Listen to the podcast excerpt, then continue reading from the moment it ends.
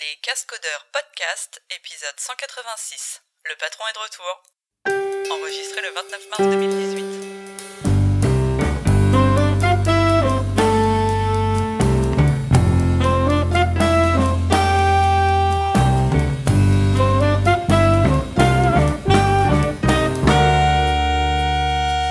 Bonjour et bienvenue au Cascodeur épisode 186. On est le 29 mars 2018. Il fait beau, ça y est, la neige euh, est peut-être derrière nous cette saison. Et puis on a plein de choses à vous dire. Donc on va on va se lancer euh, directement dans l'épisode. Alors je suis accompagné de Audrey, Hello hello, Arnaud Salut et Vincent. Et bonjour. Et puis, euh... et puis on devait avoir euh, Antonio, mais il a cherché son manteau. Donc, Il est reparti au vestiaire.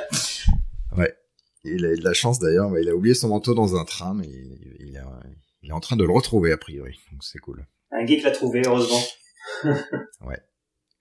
Alors, on va démarrer par les langages et puis il y a pas mal d'informations puisque Java euh, Java 10 est sorti. Donc euh, ça c'est intéressant.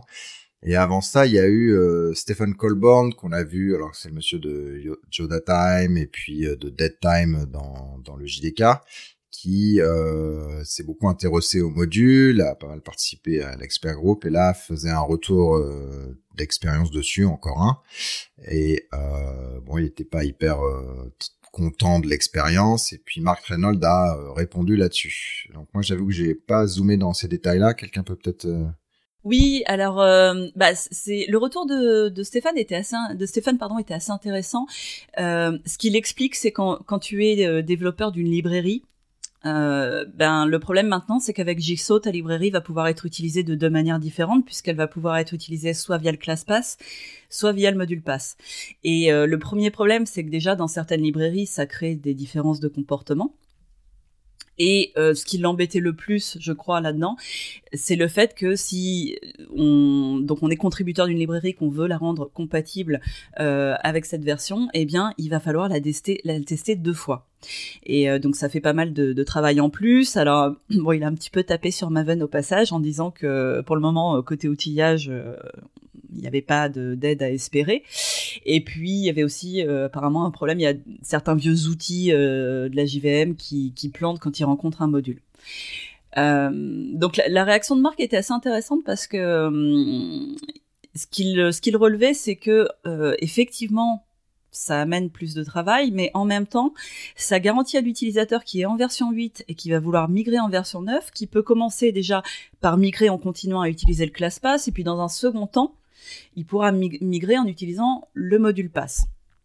Et, euh, Stéphane avait proposé, euh, en fait, il avait dit qu'il aimerait bien avoir une option pour forcer l'exécution d'une librairie sur le module pass.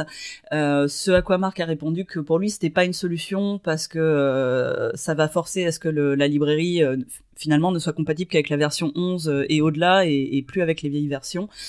Mais il reconnaissait qu'il y avait encore pas mal de travail, euh, notamment sur les outils et en particulier sur euh, sur Fire. Euh, voilà. Donc le, le titre du, de sa réponse était le bébé et l'eau du bain, puisque effectivement ça donne. enfin le, problème de Jigsaw, c'est qu'on a tendance à acheter le bébé et l'eau du bain avec. Voilà. D'accord. Ouais, bon après, euh, c'est, enfin moi le, le ressenti c'est c'est pas des problèmes nouveaux. hein. On en a déjà parlé. Ils ont été décidés de pas être adressés par Marc et sa et son équipe et du coup bon bah pour nous c'est un peu bah ouais on, on- vous l'avez déjà dit quoi. Donc mais bon. euh, visiblement pour lui c'est pas si problématique que ça. Ce qui est sûr c'est que ça va être une adoption euh, extrêmement lente à cause de ces choses-là. Après c'est pas magique quoi. Très et c'est dommage du coup parce que dans le même temps on introduit une, une fréquence de release supérieure pour permettre euh, justement que le produit évolue plus vite, que les gens adoptent plus vite les nouvelles no- les nouvelles versions et là en même temps tu vas avoir ça qui va te freiner. Donc c'est un peu dommage mais bon. Mais il proposait aussi que les outils aident, euh, notamment euh, Maven ou même JavaC, pour, euh, pour que ça puisse tester automatiquement les deux cas, en fait. Le ClassPass et le module pass. Ouais, mais je sais pas si t'es hyper fan de doubler ta, de ton temps de tes suites. Ouais. Non, mais ça peut être des options. hein. C'est pas pour si tu Ouais, veux le faire. Pour ça te simplifie un peu ton, ton travail quand même. Après, après, il a pas, il a pas, enfin, quand il dit, quand on dit, il a tapé sur Maven et autres, euh, ce qu'il a dit, c'est qu'effectivement, c'est que pour l'instant, c'est pas encore ça, que c'est surtout que le support est pas, est pas présent dans tous les, dans tous les modules, dans tous les modules, voilà, dans tous les plugins, euh, et qu'effectivement, cette discrimination en fonction de euh, pré-module euh, et module, euh, faut qu'elle soit un peu mieux gérée de manière à effectivement éviter de dupliquer le boulot. Après, c'est vrai que c'est du cas spécifique, enfin spécifique ça reste l'actualité pour beaucoup d'entre nous, mais c'est pour le, la gestion de librairies qui veulent être compatibles avec les deux, euh, deux environnements, c'est pas des problèmes pour euh, les applications finales. Les applications finales, elles vont choisir d'être sur euh, en version Jigsaw ou dans, en version ClassPass. le problème, c'est effectivement pour tous ceux qui écrivent des composants des librairies, comment est-ce que eux, ils, ils arrivent à, à rester au moins pendant un certain temps compatibles avec les les deux environnements, parce qu'on sait très bien que la migration va être un petit peu lente, et euh, sans bah, pour autant devoir se euh, tout dupliquer, euh, tout dupliquer, que ce soit les codes sources. Donc c'est vrai que la gestion du module info reste un peu compliquée. les outils même JDK de base gèrent pas tout très bien. Et la partie ClassPass, bah effectivement, ça avance. Surfire a déjà une partie hein, du support dessus. Il y a d'autres plugins qui le supportent encore pas trop bien, mais effectivement, c'est pas magique et ça et ça peut pas permettre de couvrir tous les trucs. C'est là où c'est compliqué, c'est que avant on savait que le ClassPass était géré euh, uniquement par l'outil de build, euh, Maven dans, dans notre cas, mais euh, ou Cradle ou ce que vous voulez. Euh, et donc quand vous le testiez dans cet environnement-là, vous saviez que bah, potentiellement l'utilisateur allait retrouver plus ou moins le même ClassPass et donc vous n'avez pas de risque. Aujourd'hui, si vous faites votre librairie, euh, rien ne vous dit que bah, la, version Jigsaw et la version euh, ClassPass vont avoir les mêmes choses dans le euh, de disponible et que donc derrière les, les, end users vont, vont avoir la même expérience. Donc c'est ça reste très compliqué ce, ce dual mode. Ouais. Et est-ce que vous savez euh, s'il y a déjà des librairies connues ou même dans, dans, Red Hat ou JBoss euh, qui, qui, sont passées à neuf déjà, qui demandent neuf? Qui demandent le module, non non plus. Euh, qui, qui supporte neuf, oui. Euh, et qui se prépare à avoir la séparation modulaire, euh, oui, mais euh, demander le module. Non. Mais pas forcément euh, demander le module, mais qui soit qui nécessite Java 9. Ah, qui nécessite Java 9 Non, non, non, parce qu'en fait, on en parlera un petit peu après, mais donc, bah, d'ailleurs, ça fait une transition intéressante. En fait, là, on est dans un, univers où avant Java on l'avait tous les deux ans ou enfin 18 mois, deux ans et demi et tout était supporté pendant assez longtemps. Euh, maintenant on a des long term support et des pas long term support. Et donc toutes les trois releases, on a ce qui est l'équivalent du long term support et les autres, donc 9, 10, euh, sont du short term support, c'est-à-dire qu'elles sont supportées jusqu'à ce que celle d'après arrive, c'est-à-dire 6 mois. Donc nous Java 9, ça fait pas partie euh, dans la dans la stratégie de la boîte, Java 9, Java 10, c'est pas des releases qui seront supportées ou si elles sont supportées, c'est dans des cas assez particuliers où on est par exemple sur OpenShift et l'image elle a euh, Java 10, elle supporte EAP et euh, et c'est ça qu'on file au client. Mais du coup, la nouvelle version de EAP, elle va passer à Java 11 euh, en dessous sans que le, client ait le choix. Mais c'est quand, quand, quand on contrôle pardon la stack entière. Euh, après, le long term support, on s'alignera sur les long term support de OpenJDK. D'accord, donc par exemple Infininspan, aujourd'hui tu prends la dernière version, il faut Java 8, et donc dans un prochain, prochain saut, on va dire, il faudra euh, Java 11 quoi. C'est ça? Ouais, ou après, ça dépend s'il y a des fonctionnalités qui sont clés et qui nous dont on a envie de, enfin, d'abandonner le, le, le support d'avant, en fait, tu vois ça. Ouais, mais à partir du moment, par exemple, tu vas utiliser euh, var, là, je sais pas, var ou quelque chose dans ton code, euh, bah ça y est, tu commites à plus supporter les trucs euh, d'avant.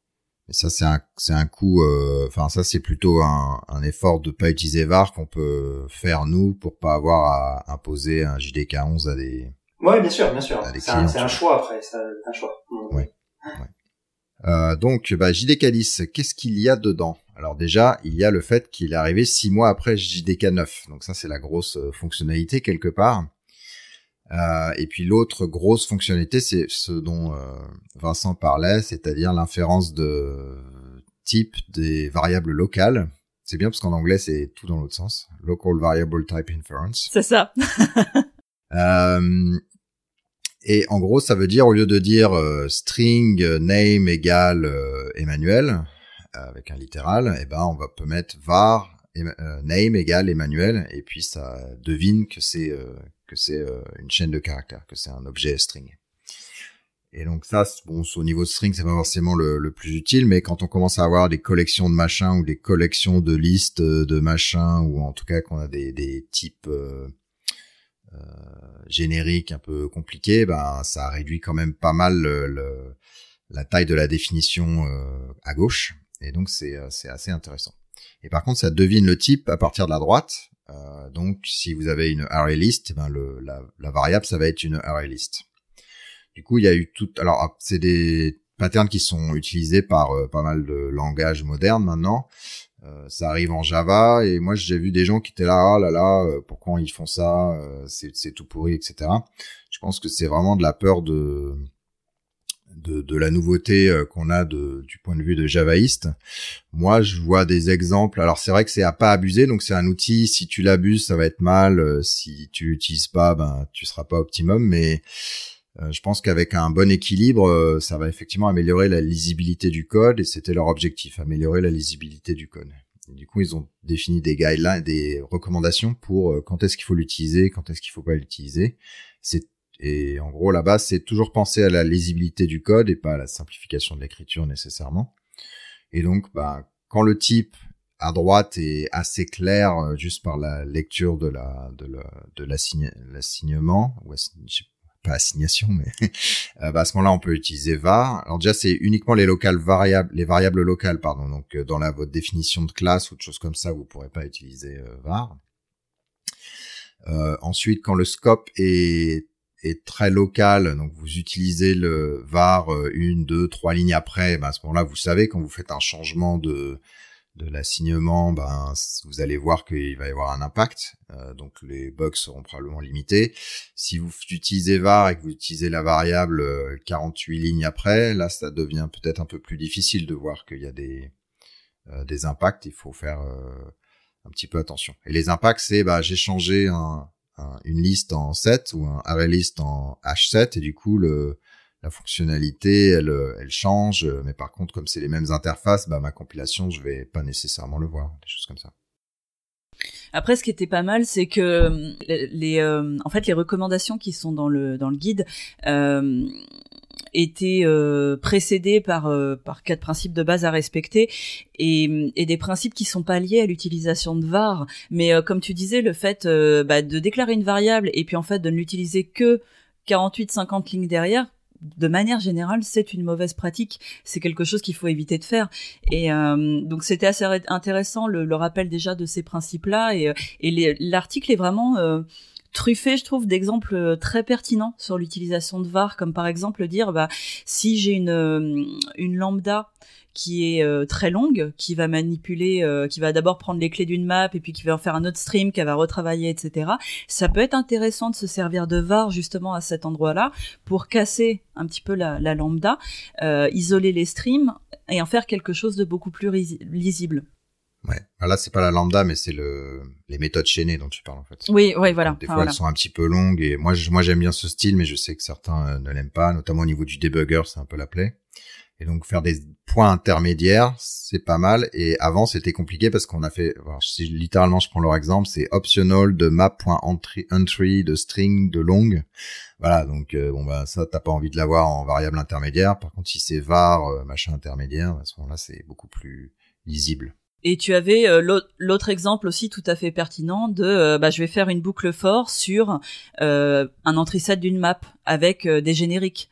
Et là, la déclaration de ta boucle for évidemment était très très verbeuse et devient d'un coup beaucoup plus lisible. Moi, je suis un peu plus mitigé. Enfin, j'attends de voir à l'utilisation. ce qui m'a surpris en lisant l'article, enfin le, les, les guidelines, c'est c'est effectivement d'avoir besoin de guidelines, euh, ça m'inquiète. Alors qu'avant, il n'y avait pas besoin d'avoir guidelines, maintenant il y a besoin de guidelines, et tu, donc, tu augmentes la différence entre le, bon et le mauvais développeur, on va dire, un petit peu. Tu as ceux qui font bien les choses et qui font moins bien les choses. Avant, il n'y a pas le choix. Euh, donc c'est voilà, à partir du moment où tu es obligé de compenser quelque chose par euh, beaucoup de textes écrits en disant ça c'est bon à faire, ça c'est pas bon à faire, bah, je suis un peu mitigé. Mais on va voir, j'espère que ce sera plutôt positif que, négatif globalement. Ouais, mais la longueur des méthodes est refactorée quand une méthode est trop longue en des sous-méthodes. Euh, Ça veut dire quoi? Que la notion de méthode est mauvaise dans un langage et qu'il faut pas la, faut pas l'intégrer? Tu vois, à un S'il y, moment, avait il y une- a. s'il y a une alternative, peut-être, hein, mais euh, en l'occurrence pas en Java. Mais j'ai peur que le fait de d'avoir besoin d'écrire des guidelines pour avoir des bonnes pratiques euh, ne soit pas lié simplement à l'introduction de VAR, tu vois. Je, je- Non, non, bien sûr, il y en a toujours, mais tu t'en rajoutes. Tu fais que t'en rajoutes. Ouais, ouais. Je te donne l'exemple, un autre exemple. Je te donne un autre exemple. T'as un projet, t'as un projet de développement open source. Tu fais tes, tu fais tes best practices de ton projet. T'écris ça sur un site. Et ben, tu vas t'apercevoir que le- une, une, une grosse pourcentage du temps sont pas suivis parce que c'est à partir du moment où c'est juste des best practices, c'est forcément pas suivi. En revanche, t'implémentes ça comme dans ton build qui casse ton build, tu es sûr que la pratique est suivie. Donc le, le, le, le problème, c'est que à partir du moment où c'est des guidelines, tu peux être sûr que euh, ce sera pas forcément suivi. Après, est-ce que c'est important ou pas important, euh, ça va dépendre du sujet. Il y aura des règles check style euh, qui vont. Ouais, c'est ça, c'est ça. Il y aura les choses. des trucs en- il y aura, il y aura des règles. euh, Ouais, ça va pas être un peu chaud, mais ouais, voilà, ouais, sûrement. Mais bon, Ok. c'est bien. De toute façon, parce que ouais, je pense qu'on peut, ça peut être un débat éternel. euh, Ouais. Je pense qu'il y a l'usage qu'on verra de toute façon. En parlant de ça, on va essayer d'avancer parce qu'on a pas mal de news. Juste sur Java 10, t'as pas dit un point important, à mon avis, euh, Emmanuel, je sais pas si tu comptes en parler, c'est, euh, j'ai l'impression, trompe, corrige-moi si je me trompe, c'est qu'un des gros intérêts, c'est le, un meilleur support de, de, de Java dans, dans Docker, par exemple, dans des containers. Une meilleure performance. Non, mais ça, on en parle après. T'es en train de spoiler là. Ah, excusez-moi. Ouais, On l'a mis vrai. dans la rubrique cloud. Je savais plus si c'était Java 10 ou Java 11.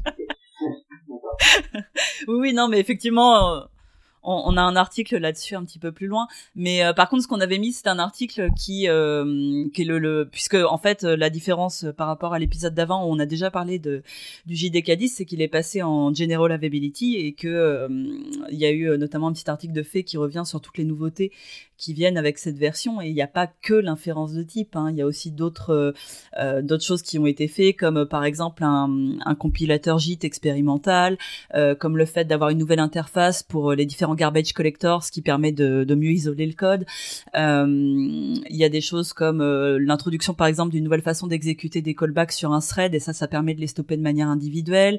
Donc voilà il y, y avait d'autres choses dans cette version euh, que l'inférence de type euh, qui est peut-être la plus populaire parce qu'effectivement c'est peut-être celle qui qui, qui euh, euh, divise le plus mais euh, donc allez jeter un œil hein, parce qu'il y a pas mal d'autres choses dedans quand même Le nouveau GC aussi, euh, Ouais. je sais plus son nom, mais euh, le nouveau GC, euh, que chaque fois j'oublie.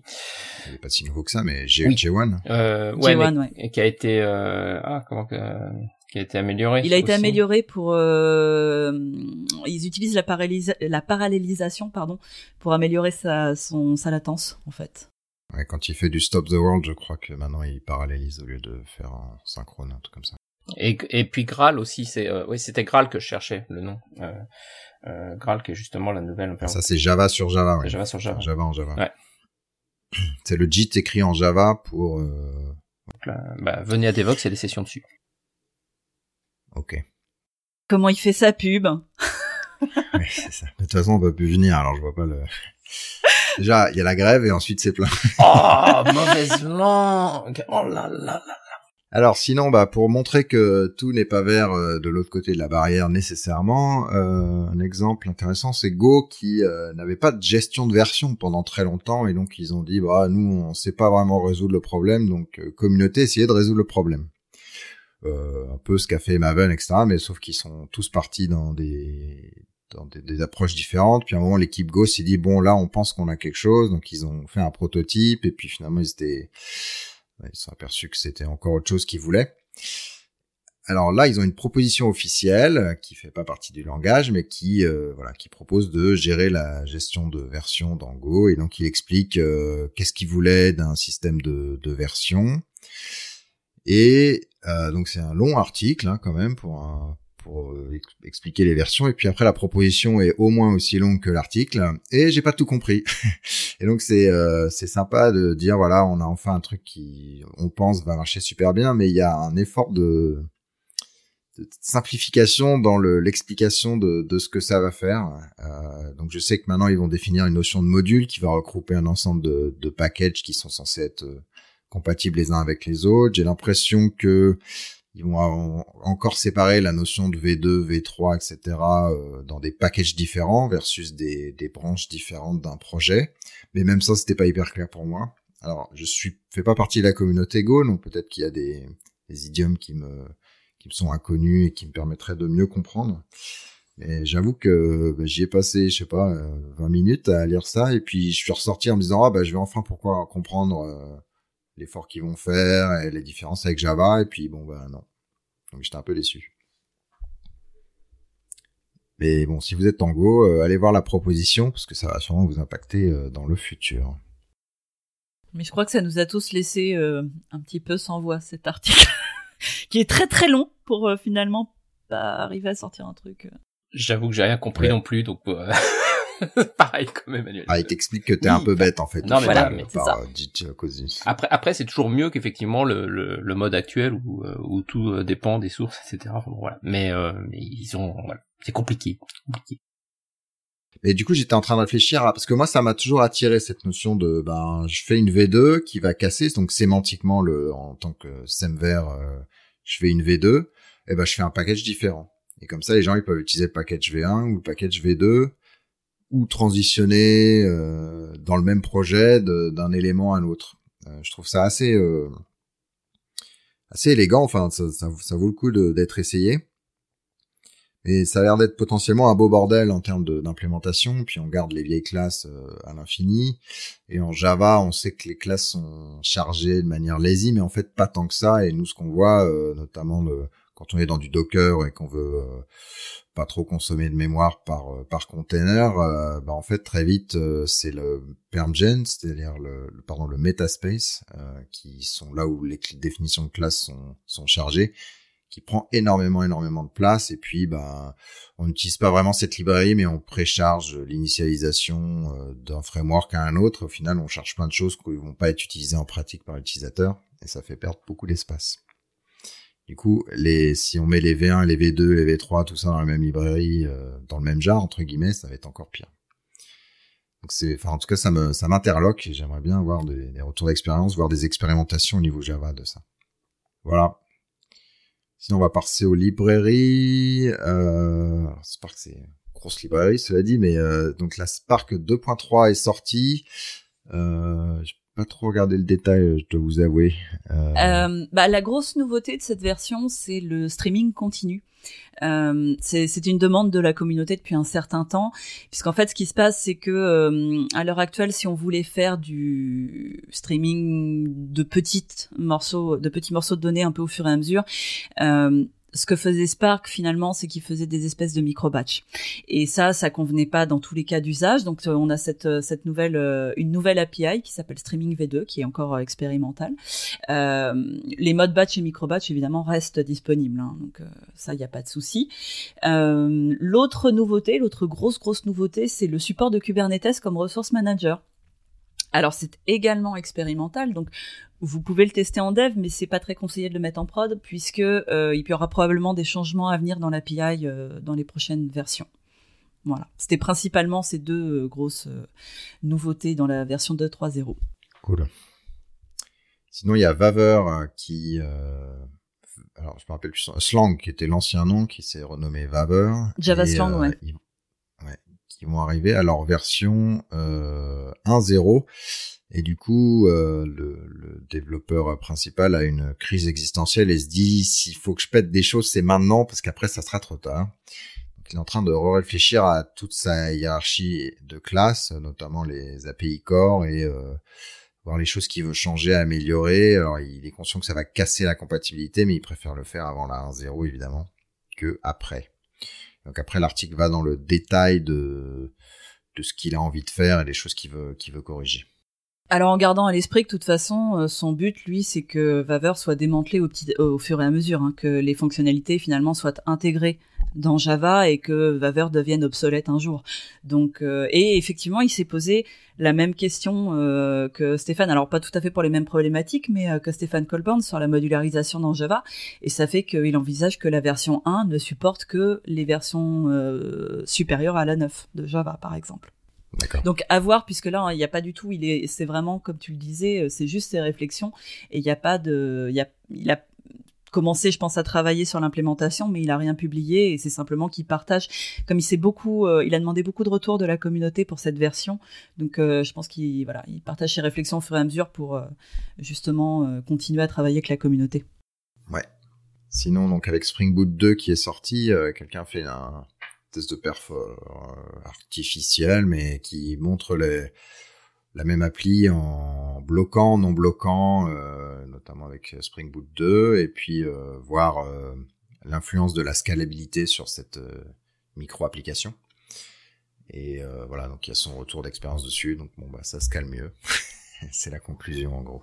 Ça, ça, ça répond plus vite et ça fait moins d'erreurs surtout. Ce qui est impressionnant en fait quand il arrive à plus de 10 000 utilisateurs, c'est que l'API, l'API bloquante renvoie énormément d'erreurs et que l'API Webflux, elle continue tranquille quoi. Voilà, donc c'est pas mal. Après, euh, il, voilà, il, il, notait bien que pour le moment, il y a quand même deux points négatifs à cette API. C'est la courbe d'apprentissage, hein, puisque euh, ça se base sur euh, Reactor et que c'est quand même pas des concepts hyper simples à maîtriser.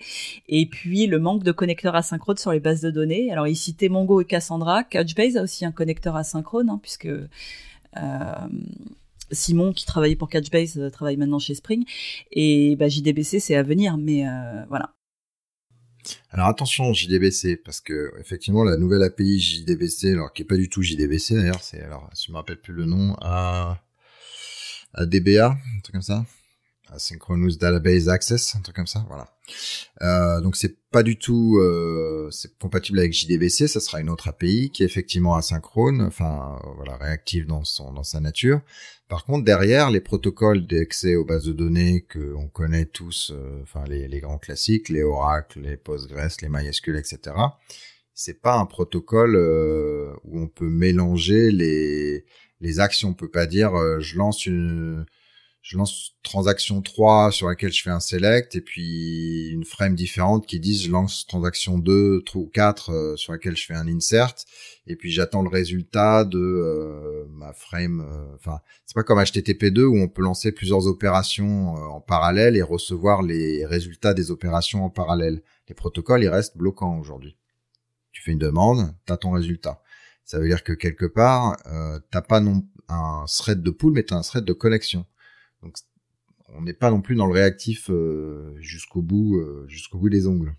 Donc il y a pas encore euh, forcément super exposé aux gens. Alors je me trompe peut-être, mais je suis presque sûr que c'est c'est une analyse à peu près honnête du de l'univers de, de l'accès aux bases de données, en tout cas relationnel en, en asynchrone. Donc faut faire ça va pas être magique pendant longtemps parce qu'un nouveau protocole c'est c'est pas mal de boulot aussi. Voilà. Sinon, euh, alors dans les rachats et ou euh, ventes, donc Salesforce vient de racheter Mule, euh, MuleSoft, qui fait qu'une sorte d'API gateway. Un ESB, c'est ça? Un ESB, ouais, voilà. Donc c'est l'équivalent de Fuse, Camel, etc. Enfin, en tout cas, c'est dans ces dans ces domaines-là.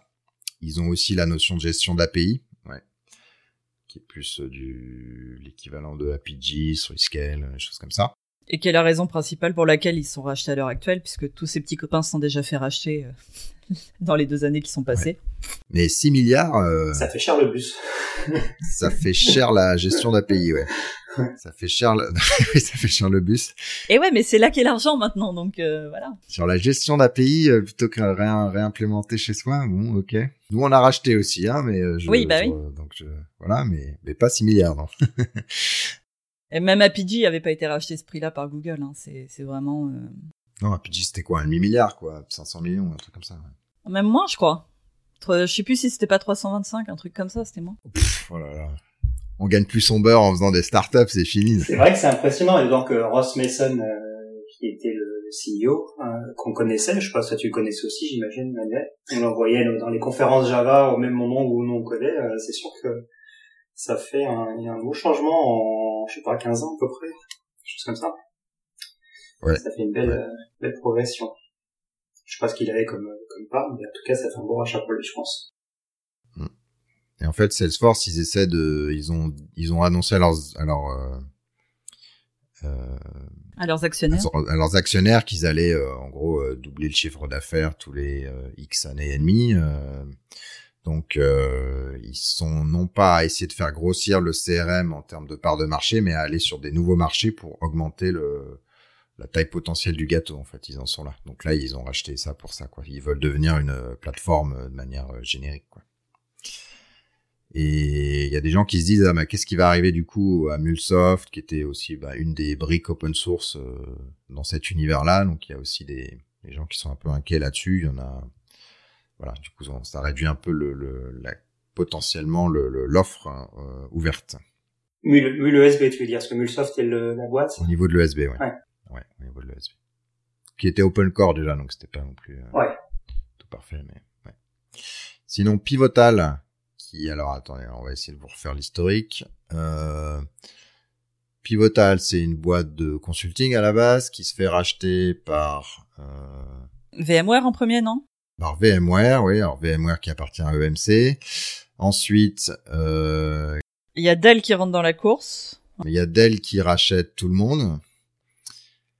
Et à peu près au même moment, je sais plus, un tout petit peu avant ou un tout petit peu après, VMware décide de se reconcentrer sur le sur la virtualisation et toutes les choses un peu euh, app dev qu'ils avaient fait, les sortir dans une boîte qui s'appelle Pivotal, dont ils étaient l'un des co-actionnaires euh, principaux. Et donc là, maintenant, euh, Dell, en gros, a besoin d'argent parce qu'ils sont devenus privés, mais ils ont pas mal euh, dépensé pour faire ça. Et du coup, ils font une offre publique d'achat sur Pivotal. alors, je sais pas à quel prix estimé, etc. Je pense que ça, ça, dépendra du, du jour où ils, où ils l'offriront. Euh, ce qui est intéressant, c'est que Pivotal, ça perd encore pas mal d'argent. Euh, euh, j'étais un petit peu étonné. Donc là, ils ont perdu 163 millions sur le dernière année fiscale. 232 l'année d'avant. le chiffre d'affaires, c'est 500 millions, je crois, un truc comme ça. Donc voilà, on va voir qui qui s'intéresse en termes d'achat. C'est bon, on savait qu'ils voulaient faire une IPO sur sur Pivotal. Et, euh, et voilà, ben, on leur souhaite euh, bonne chance euh, du coup, parce qu'on a pas mal de pas mal de Spring, tout ça, c'est c'est pivotal, hein, donc Spring, Cloud Foundry, etc., Gemfire, etc. Donc bon, déjà félicitations à nos à nos petits amis, et puis on espère que ça se vendra bien et que vous allez pouvoir faire une un beau petit profit. bon, Vincent, l'IPO alors? Pour quoi? Il faut expliquer? Bah oui. ah bah je veux bien, je, je, veux bien être acheté 6 milliards sinon. Hein. Ouais, va falloir que tu te mettes à la gestion d'API alors. je veux bien faire un, je veux bien coder un nouveau bus pour ça. Hein. euh, voilà, donc deux, euh, là on, voit, on sent que le marché il est en, en consolidation évidemment. Sinon, euh, un petit framework qui s'appelle Micronaut. Alors euh, beaucoup de hype hein, parce qu'au final, c'est dommage, Guillaume est pas là, on peut pas le s'amuser avec lui. Mais euh, donc Micronaut, c'est dans l'univers euh, Groovy, Grails, etc. Euh, c'est un framework qui est annoncé, mais qui est en private beta. Donc, euh, je sais pas si c'est open source. Je crois que c'est open source l'idée, mais en tout cas là, c'est reste en private beta. Et il y a des choses intéressantes donc, au niveau du temps de démarrage, enfin temps de que l'application soit prête avant le, euh, enfin le, le, temps entre le lancement de la VM et le moment où l'application est prête euh, le, la taille mémoire euh, qu'elle utilise, la taille des jars, etc. Ils ont fait euh, pas mal d'efforts là-dessus. En tout cas, c'était leur objectif de se concentrer là-dessus parce qu'ils veulent faire quelque chose qui est bien pour les microservices. Et notamment, ils font l'injection de dépendance de manière statique, un peu comme ce qui se fait sur Android aujourd'hui avec Dagger 2 et des choses comme ça.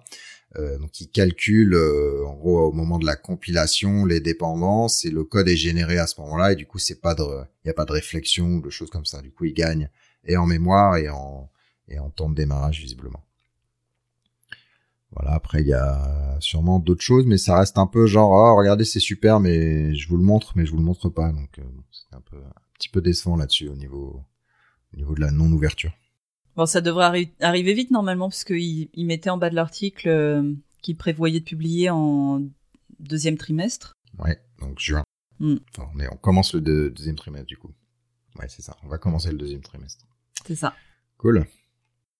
Euh, sinon, un petit, on passe à niveau infrastructure, un petit retour sur euh, Prometheus, qui est le, la façon de d'enregistrer des informations pour faire du monitoring, dans, notamment dans Kubernetes, enfin dans l'univers Kubernetes. Euh, un retour, donc c'est un retour, c'est dont le résumé est, bah, c'est très prometteur. Après, euh, tout n'est pas sec et, euh, et tout n'est pas super facile, mais voilà, la personne était assez, ils ont été assez contents de leur expérience, notamment face à des prix de New Relic qui, qui sont assez chers du serveur. Donc voilà, c'était des approches intéressantes. Sachant que Prometheus, c'est qu'un morceau de votre solution, hein, parce que ça capture les, ça capture les métriques, ça permet de faire de l'agrégation en time series des métriques. Après, vous pouvez faire des Prometheus de Prometheus pour faire des, agrégations. Vous pouvez faire un certain nombre de, requêtes. Par contre, il y a toute la partie exposer ça de manière graphique, extraire l'information. Donc là, vous pouvez peut-être plugger du Grafana ou des, ou des choses comme ça. C'est ce qui est recommandé, un hein, Grafana, justement. Ouais. Dans l'article. Par cette personne. Voilà, au niveau cloud, donc Solomon Hikes, qui est la personne qui a cofondé euh, Docker, enfin .cloud, qui est devenu euh, Docker, a décidé de quitter la société. Euh, alors ça, c'était hier soir. Breaking news. Voilà. Et je comprends pas, BFM a pas arrêté toutes ses émissions pour parler que de ça. Je comprends pas. Il y a trois flocons de neige, on parle que de ça pendant une semaine. Solomon se barre. Non, ça me dépasse. Voilà. Voilà. En tout cas, c'était assez joli. Il y avait un, thread sur sur Twitter qui était assez long sur enfin les réponses à son à son tweet beaucoup de gens qui qui le remerciaient pour euh, finalement le, changement de paradigme qu'il a qu'il a aidé à lancer avec euh, avec Docker. Bon après c'est c'est un petit peu un peu triste je trouve comme article parce que en fait, ce qu'il explique dans son blog post, c'est qu'il trouve plus tellement sa position euh, suite à l'évolution de la société, puisque il a d'abord dû adapter un rôle de CEO quand ça a commencé à, prendre. Et puis, euh, quand ça a commencé à devenir euh, quelque chose d'utilisé par les professionnels, bah, il a fallu qu'il devienne CTO. Et puis maintenant que ça devient de plus en plus concret, il peut plus être ce CTO.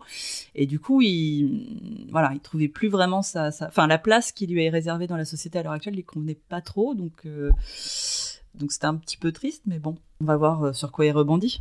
Donc il prend la porte bah, il préfère partir que de, que de tenir une position qui lui convient pas, en fait. Qui, une, une, position de conseil, finalement, et c'est pas ce qu'il a envie de faire. Oui, donc il est au board des advisors, donc c'est pas le board of directors, mais c'est le board des, bah de, des gens qui conseillent la boîte dans, dans, dans sa direction stratégique, puis il reste actionnaire majoritaire, enfin un des actionnaires euh, principaux. Voilà. Puis il va faire autre chose. Enfin, je pense qu'il va se reposer, puis après il va faire autre chose. Oui, il va peut-être commencer par là. Ça peut être, ça peut être une bonne option. Voilà. Donc sinon, on parlait de Docker et de Java 10. Alors, qu'est-ce qu'il y a de mieux dans Java 10 et dans avec Docker? Ah bah, il y a plusieurs choses. Il y a euh, le fait qu'on n'ait plus besoin d'un contournement pour euh, gérer le heap size des containers parce que la version 10 de la JVM, elle va être capable de lire justement les mémoires qu'on a données aux six groupes du container et que comme ça elle va initialiser la mémoire max dès le départ.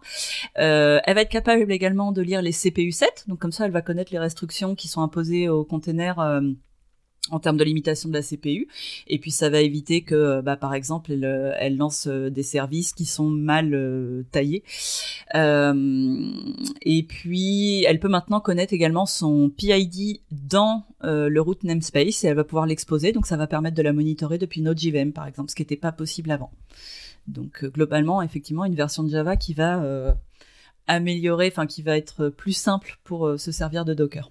Il parle de CPU share. Alors, je sais pas la différence entre CPU set, euh, number of CPU et CPU shares.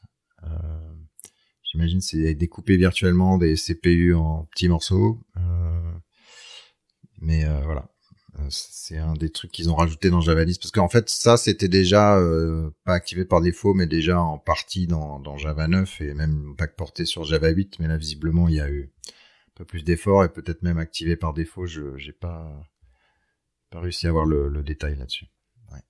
Ah, un autre truc, c'est pour débugger, ouais, c'est, ça a l'air pas mal, c'est que quand on a une VM dans Docker, maintenant c'est un peu plus simple de, de pouvoir s'attacher son debugger dessus plutôt que de devoir jouer avec les, les ports Docker, donc ça c'est, ça c'est cool.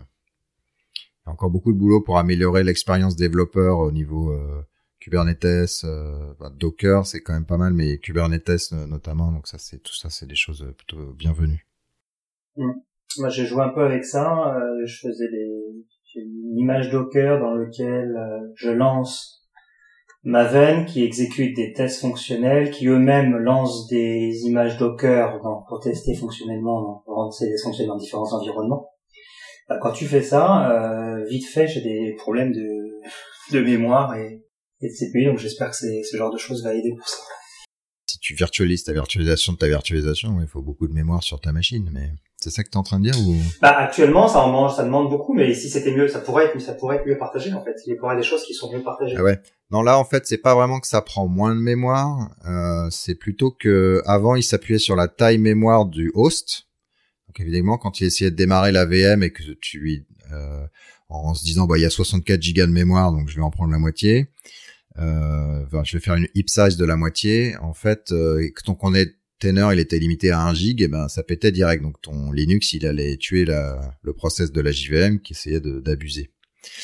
Là maintenant l'ergonomique ça a changé, ce qui fait qu'il regarde euh, ce que le container a, droit, ce dont le container a droit, et du coup la, JVM elle démarre pour euh, tenir dans cet espace-là. Donc tu évites les all of memory et les kills du, du container en gros.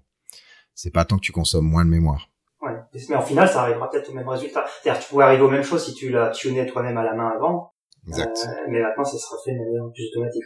C'est ça. C'est bah, là c'est le problème aujourd'hui, c'est quand tu quand tu builds dans Docker, euh, comme tu as souvent plus différentes JVM comme tu le dis, euh, c'est qu'elles partagent tous l'espace du, du, Docker et si tu es en mode automatique euh, sur les XMX, ça à tous les coups effectivement l'operating system il va tuer tes process euh, Maven ou ta JVM ou quoi que, euh, de test ou quoi que ce soit. Euh, là au moins si euh, c'est fait proprement et qu'on a enfin une visibilité si la JVM a enfin une bonne visibilité sur ce que la mémoire est réellement est réellement disponible on va éviter de d'avoir à définir les XMX dans tous les coins. Et c'est vrai que c'est très très pénible aujourd'hui. Quand tu vis dans du Docker tu es obligé de préciser le XMX quasiment de chacun des outils qui est appelé dans ta dans ta stack de build. Et donc bah ton Maven, euh, ton Javadoc, euh, ton Surfire, toutes les JVM, faut que tu les limites, sinon euh, par défaut elles vont se mettre à prendre trop de trop d'espace et puis bah tu vas avoir l'operating system qui va tirer dessus, boum. Voilà, donc ça c'est vrai que c'est pénible, donc on espère quand même que ça a beaucoup aidé cette amélioration dans Java 10.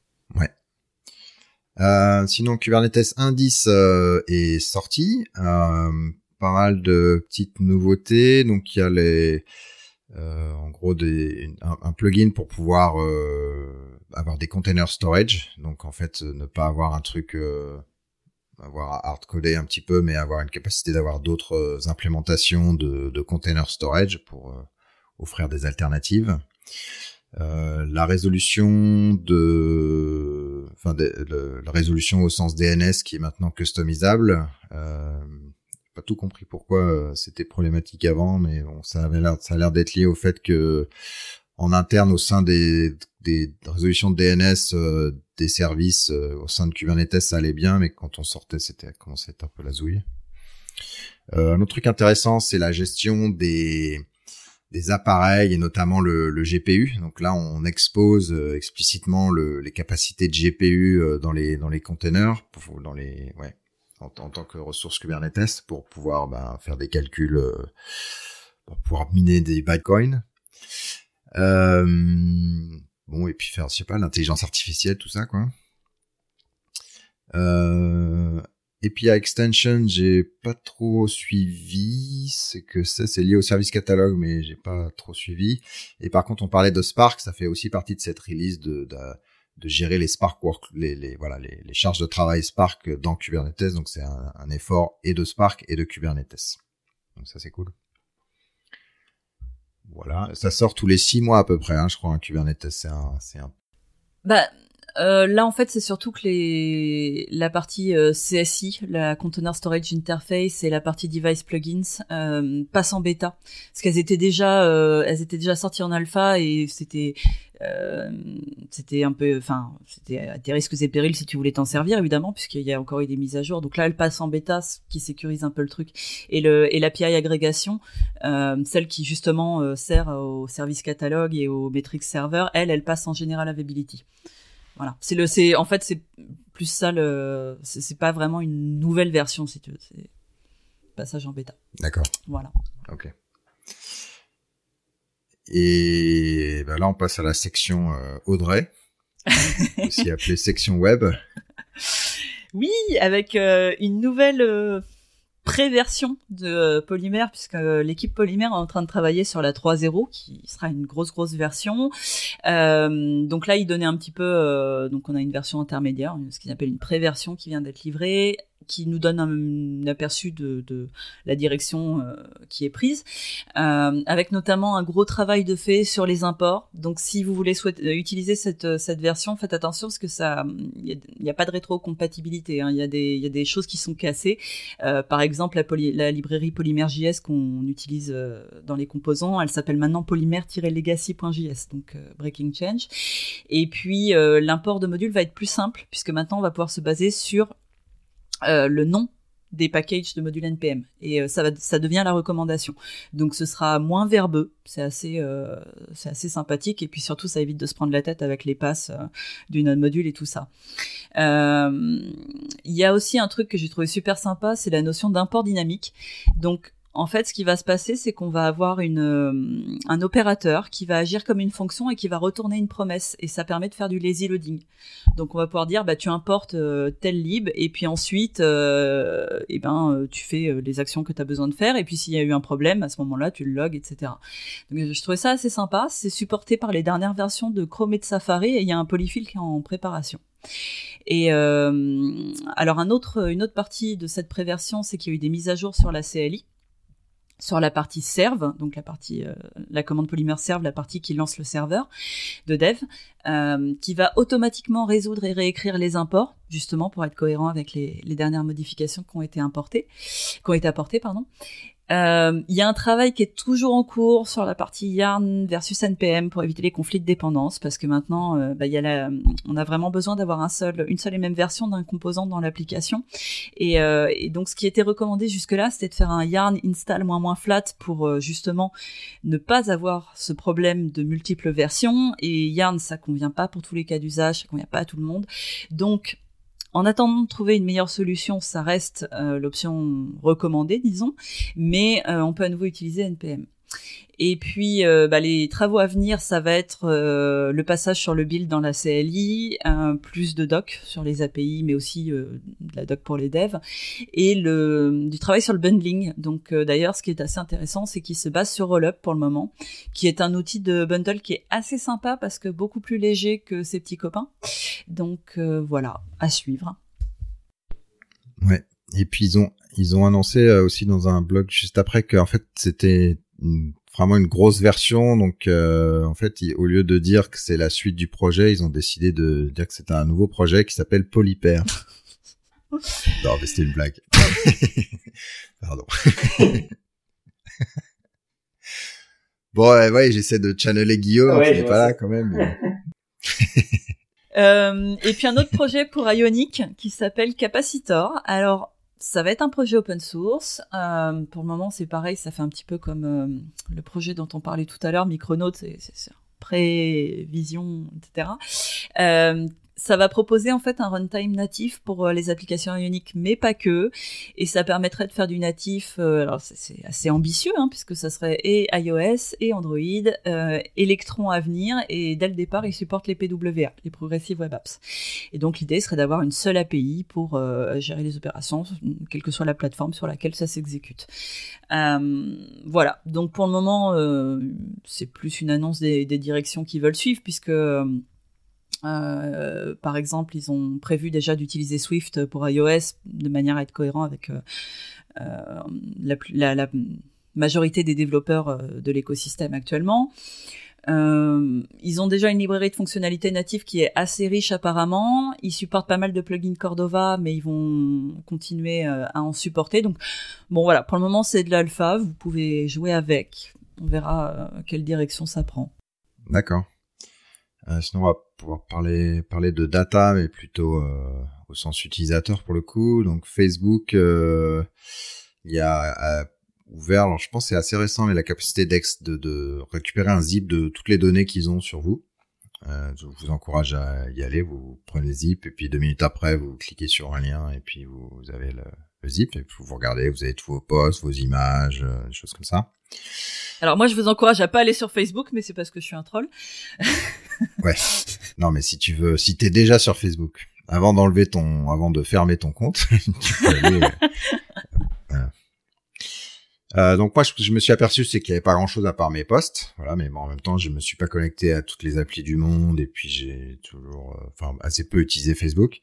Euh, et j'utilise iOS. Et il se trouve que si vous utilisez Android et que vous avez, alors soit vous aviez installé ça il y a longtemps, c'est pas hyper clair hein, les raisons, mais soit vous aviez installé l'application il y a longtemps et ce qui fait que vous donniez tous les droits assez facilement sans demande, soit vous avez explicitement donné les droits à l'application Facebook, eh bien, il voyait euh, les SM, enfin le quand vous aviez envoyé des SMS et à qui, quand vous aviez vous aviez appelé et qui. Il a les métadatas, mais il n'a pas les données. Ça, c'est quand même important, mais c'est déjà beaucoup. Et ça vient en fait de la synchro, euh, du fait que l'application Facebook se synchronise avec vos contacts. Et en fait, quand je disais je vous encourage à pas aller sur Facebook, je n'ai pas de profil Facebook, mais en vrai j'ai un profil Ghost, puisque j'ai pas mal de, je suis dans le répertoire de personnes qui ont un profil Facebook. Ouais. C'est sympa. Hein et au moins ils savent pas qui t'a appelé pour l'instant. Non, mais par contre ils doivent se douter que je suis développeur, euh, femme, vivant en France, etc. Tu vois, ils en savent déjà à mon avis euh, plus qu'ils ne devraient. Oui. Bon, en même temps, euh, tu l'annonces sur ton blog, alors après, pour ces trois points-là, tu vois. ouais. Euh, donc ils sont euh, retrouvés la main dans le sac un petit peu en disant ah non mais en fait euh, c'était explicitement demandé à l'utilisateur euh, ces droits-là mais bon on sait très bien que on vous demande l'accès à vos applications et puis enfin aux droits la caméra le micro les contacts etc puis bon bah vous les donnez sans trop réfléchir. Moi j'avoue que par défaut je dis non sauf si je comprends le, le raisonnement. Puis après, iOS c'est plus restreint dans ses dans les droits qu'il donne. Alors, as certainement euh, l'accès au SMS et l'accès au, au coup de fil, ça, ça, ça doit pas être euh, dans le dans le framework. Non, ça c'est que sur Android. Mais après, le problème que qu'on a avec ça, mais pas qu'avec Facebook, hein, c'est qu'il y a des applications, quand elles sont mal conçues d'ailleurs, euh, qu'on ne peut pas utiliser si on refuse l'accès à ces. Donc moi, quand c'est comme ça, je préfère carrément refuser d'installer l'application, mais c'est pas toujours évident. Euh, Bon, voilà. Ça reste euh, l'éternel sujet problématique. On va parler un petit peu après de Slack, mais c'est le même débat.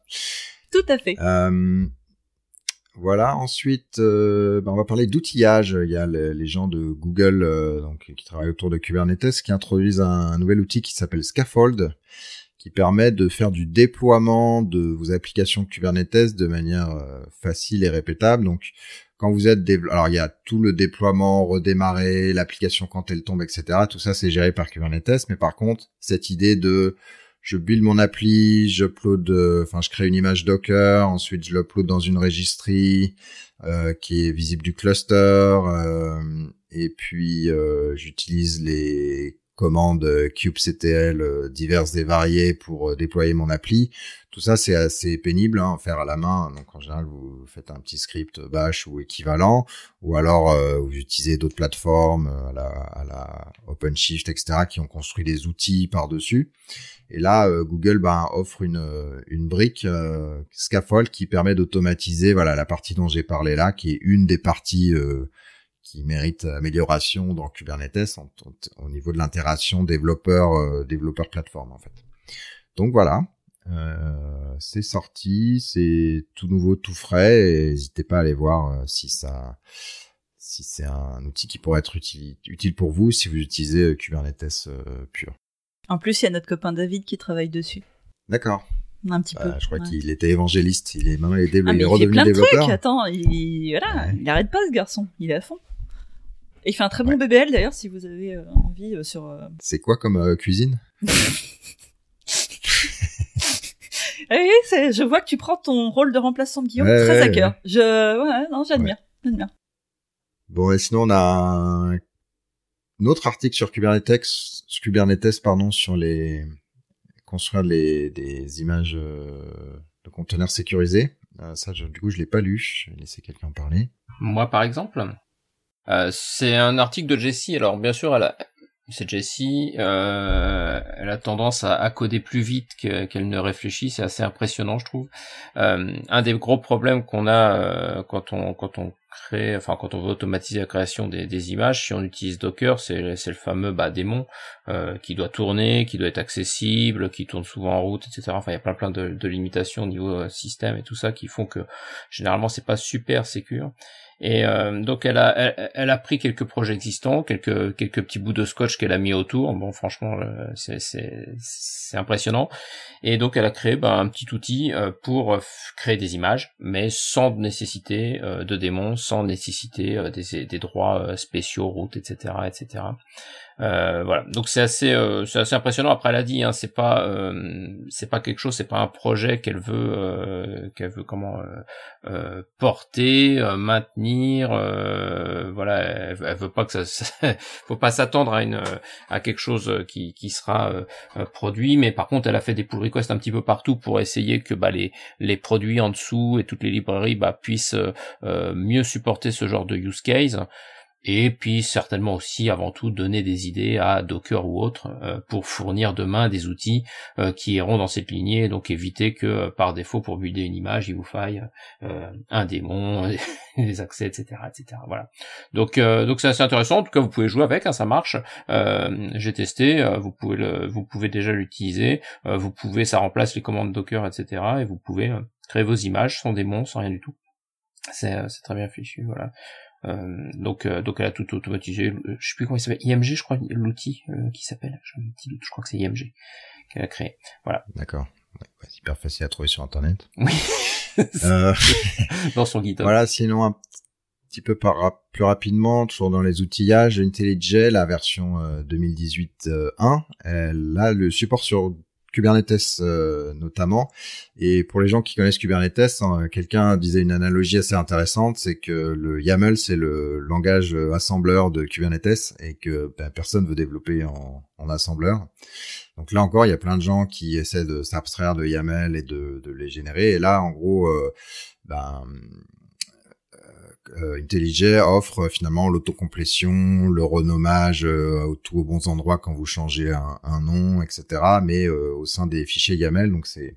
Et il y a même des templates disponibles directement. Ouais, alors je suis pas, je suis plus réservé là-dessus, mais il faut que je regarde ce qu'ils ce qu'ils ont fait. Disons que tu peux toujours les, les customiser, c'est des live templates, donc ça peut servir de base. Après, c'est sûr que ça doit pas répondre à tous les cas d'utilisation, mais en tout cas. Ouais. Alors, Jenkins X. Alors depuis que James Strachan donc a quitté Red et a rejoint CloudBees, ça y est, il euh, il annonce Jenkins X comme le nouveau truc qui va sauver l'univers. Alors, qu'est-ce que c'est Jenkins X, euh, Arnaud euh, Effectivement, donc euh, James a, quitté essentiellement le, bah, projet Fabricate sur lequel il était, et donc il a reproduit au niveau de, de la communauté euh, Jenkins la, la, nouvelle version qui reprend les, un peu les mêmes idées, c'est-à-dire de, gérer non pas uniquement Jenkins, bon c'est connu pour faire la CI, pour faire l'automatisation du de votre build, mais on sait très bien que bah, c'est un vrai toolkit avec beaucoup beaucoup de choses dedans, et donc vous pouvez passer un temps fou à le configurer et tout ça. Et donc lui son approche c'est de se dire bah aujourd'hui on a des euh, des plateformes puissantes comme Kubernetes, on a plein d'outils euh, puissants comme comme Jenkins qui sont vachement modelables, mais on veut quand même aller vite, on veut pas se prendre la tête à, passer un temps fou à, tout configurer. Et donc il a euh, créé JenkinsX, qui est une extension, donc c'est un sous-projet chez Jenkins, euh, qui a pour but d'automatiser, d'aider à automatiser la, gestion euh, du d'un projet sur un environnement bah, Kubernetes par exemple. Et donc euh, vous avez en gros c'est des systèmes, donc un peu comme Fabricate, hein, c'est des systèmes de templating, des systèmes de, de, de modèles avec un outil en ligne de commande. Vous installez un outil en ligne de commande chez vous, vous avez un cluster Kubernetes à disposition et avec quelques commandes JX quelque chose, vous allez automatiquement bah, créer un projet GitHub par exemple euh, pour faire pour euh, Spring Boot euh, avec euh, l'instance ou les instances, l'instance Jenkins avec les jobs Jenkins qui vont bien pour automatiser les builds, pour automatiser les déploiements, les déploiements de votre application directement sur votre sur votre ou vos clusters Kubernetes en, version staging, en version euh, prod, etc. Donc en gros, il a il, voilà, il a mis du scotch partout pour faire en sorte que bah, facilement avec de la ligne de commande, du Jenkins, du Kubernetes et bah, du Maven et toutes ces choses-là, on arrive à, très très facilement bah, bootstrapper des environnements et avoir accès à, toute la puissance de, ces outils-là euh, pour travailler sans avoir voilà nécessité euh, des jours ou des semaines de, déploiement d'une telle plateforme euh, comme ça peut arriver. Arnaud, j'ai une question. est-ce que c'est, est-ce que Jenkins X c'est un nouveau produit ou est-ce que c'est un profil pour Jenkins parce que quand tu démarres Jenkins, tu choisis un certain nombre de plugins que tu veux installer, etc. Est-ce que c'est une, est-ce que c'est une flavor? Non. Comment c'est implémenté ou c'est vraiment à part complètement? Non, non, c'est pas, c'est pas une flavor aujourd'hui. Alors il y a un autre projet qui s'appelle Jenkins Essentials qui, qui a pour but de retravailler plus Jenkins lui-même et effectivement avoir euh, une notion de, de, simplification, des notions de profil ou des choses comme ça pour simplifier son déploiement à lui. Donc ça c'est Jenkins Essentials. Euh, mais Jenkins X, c'est vraiment avant tout un command line. Euh, c'est un command line qui va tout automatiser sur Kubernetes, sur euh, sur Jenkins et qui va automatiquement déployer euh, tout ton environnement. Donc c'est pas du tout donc le Jenkins qui l'utilise, c'est le Jenkins classique. Euh, par contre, il va par défaut bah, le te l'installer, te le configurer, mettre les bons plugins, te créer les jobs, etc., etc. Donc il n'y a pas de c'est pas voilà donc c'est pas une un profil de Jenkins, c'est pas Jenkins lui-même. D'ailleurs le Jenkins lui-même tu tu n'y touches pas, enfin, tu n'y touches pas, tu, c'est pas toi qui administre toi-même directement, tu peux le faire après, mais, euh, mais voilà, Jenkins X, lui, va déployer toute l'infrastructure. Donc c'est vraiment plus un projet d'infrastructure où, tu vas avoir ton command line qui va te permettre de, de complètement gérer euh, toute ton infrastructure de, de build, de CI et de CD euh, depuis un, un truc commun. D'accord. D'accord, ça m'intéressait parce que dans XWiki, on a fait le même chemin, on avait commencé à faire plusieurs produits, finalement on a fait qu'un seul avec une notion de flavor, parce qu'on trouvait ça lourd de, de maintenir plusieurs, mais c'est intéressant. Ah, c'est bien, c'est cool. Mais là, c'est Jenkins qui a, enfin, c'est X qui inclut Jenkins. C'est vraiment. C'est ça. Finalement, ils auraient pu utiliser un nom différent, ça aurait été. Je suis d'accord. Je suis d'accord. C'est ça. C'est, c'est vraiment Jenkins X. Euh, c'est Kubernetes plus Jenkins plus plus plus plus plus. C'est autre chose en fait. C'est, c'est complètement autre chose. Ça englobe, voilà. Donc c'est pas une extension. C'est pas quelque chose qui est monté au-dessus de Jenkins. C'est pas. C'est quelque chose qui utilise Jenkins. Et globalement, tu pourrais considérer que Jenkins, c'est il y a un cœur, euh, un extension manager, comme ce qu'on a nous expliqué, et qu'en fait tout le reste c'est juste euh, un, une flavor qui dit euh, un ensemble d'extensions qui se plug sur ton cœur, sur ton extension manager et qui construit ta solution, quelle qu'elle soit en fait. Tu pourrais, tu pourrais, tu pourrais complètement customiser de façon le, le, Jenkins aujourd'hui. Et c'est ce qui fait déjà en partie. Hein. Il y a des plugins spécifiques, il y a tout un tas de choses. Euh, bah, il utilise à fond les parties, euh, les plugins Kubernetes et tout ça aussi. Euh, mais voilà, aujourd'hui, c'est juste qu'il va automatiser, il va templatiser un peu tout ça euh, pour pour après déployer ça facilement sur une infrastructure donnée. Ok. Euh, tu veux parler du deuxième lien ou t'as couvert? Qu'est-ce que j'avais mis sur le deuxième lien? Jenkins Configuration as Code. Ah bah non, alors ça c'est un peu différent justement, ça fait partie des projets, donc tout à l'heure je citais euh, Jenkins Essentials, euh, qui est un projet donc pour essayer de, euh, de simplifier un peu l'utilisation de Jenkins, et donc ces fameuses notions là de profil que tu pouvais euh, espérer. Euh, et de simplification d'une manière générale de toute façon. Euh, et il y a un autre projet qui est en cours, euh, qui a été commencé par, bah tiens, par un certain Nicolas Doloff, que l'on connaît un peu, et euh, il est pas tout seul, et, sur lequel il, travaille donc sur le Jenkins configuration as code. Il y a plein de gens dans sa tête, exactement. Nicolas, si tu nous écoutes, bon là il est au Camp, donc il nous écoutera pas. Euh, non, donc euh, Jenkins configuration as code. Euh, L'idée c'est, bah justement, c'est un peu un prolongement de ce que fait Jenkins X. Aujourd'hui, Jenkins X, ils font tout manuellement pour euh, via les API pour euh, pour configurer le Jenkins, rajouter des plugins, enfin voire même avec des images Docker prédéfinies. Euh, et donc là, ce que le, le, le but du projet euh, de configuration as code, c'est d'offrir un DSL euh, pour pouvoir bah, préconfigurer automatiquement un Jenkins avec euh, bah, des plugins, voire même sa config elle-même du Jenkins. Donc c'est quelque chose qui aujourd'hui n'était pas facilement euh, atteignable, voire même un peu galère, parce que le faire avec des plugins ou, faire, ou le faire, enfin le faire avec des, des command line ou le faire avec les fichiers XML à templatiser, etc. C'est pas le plus top hein, ou via les API.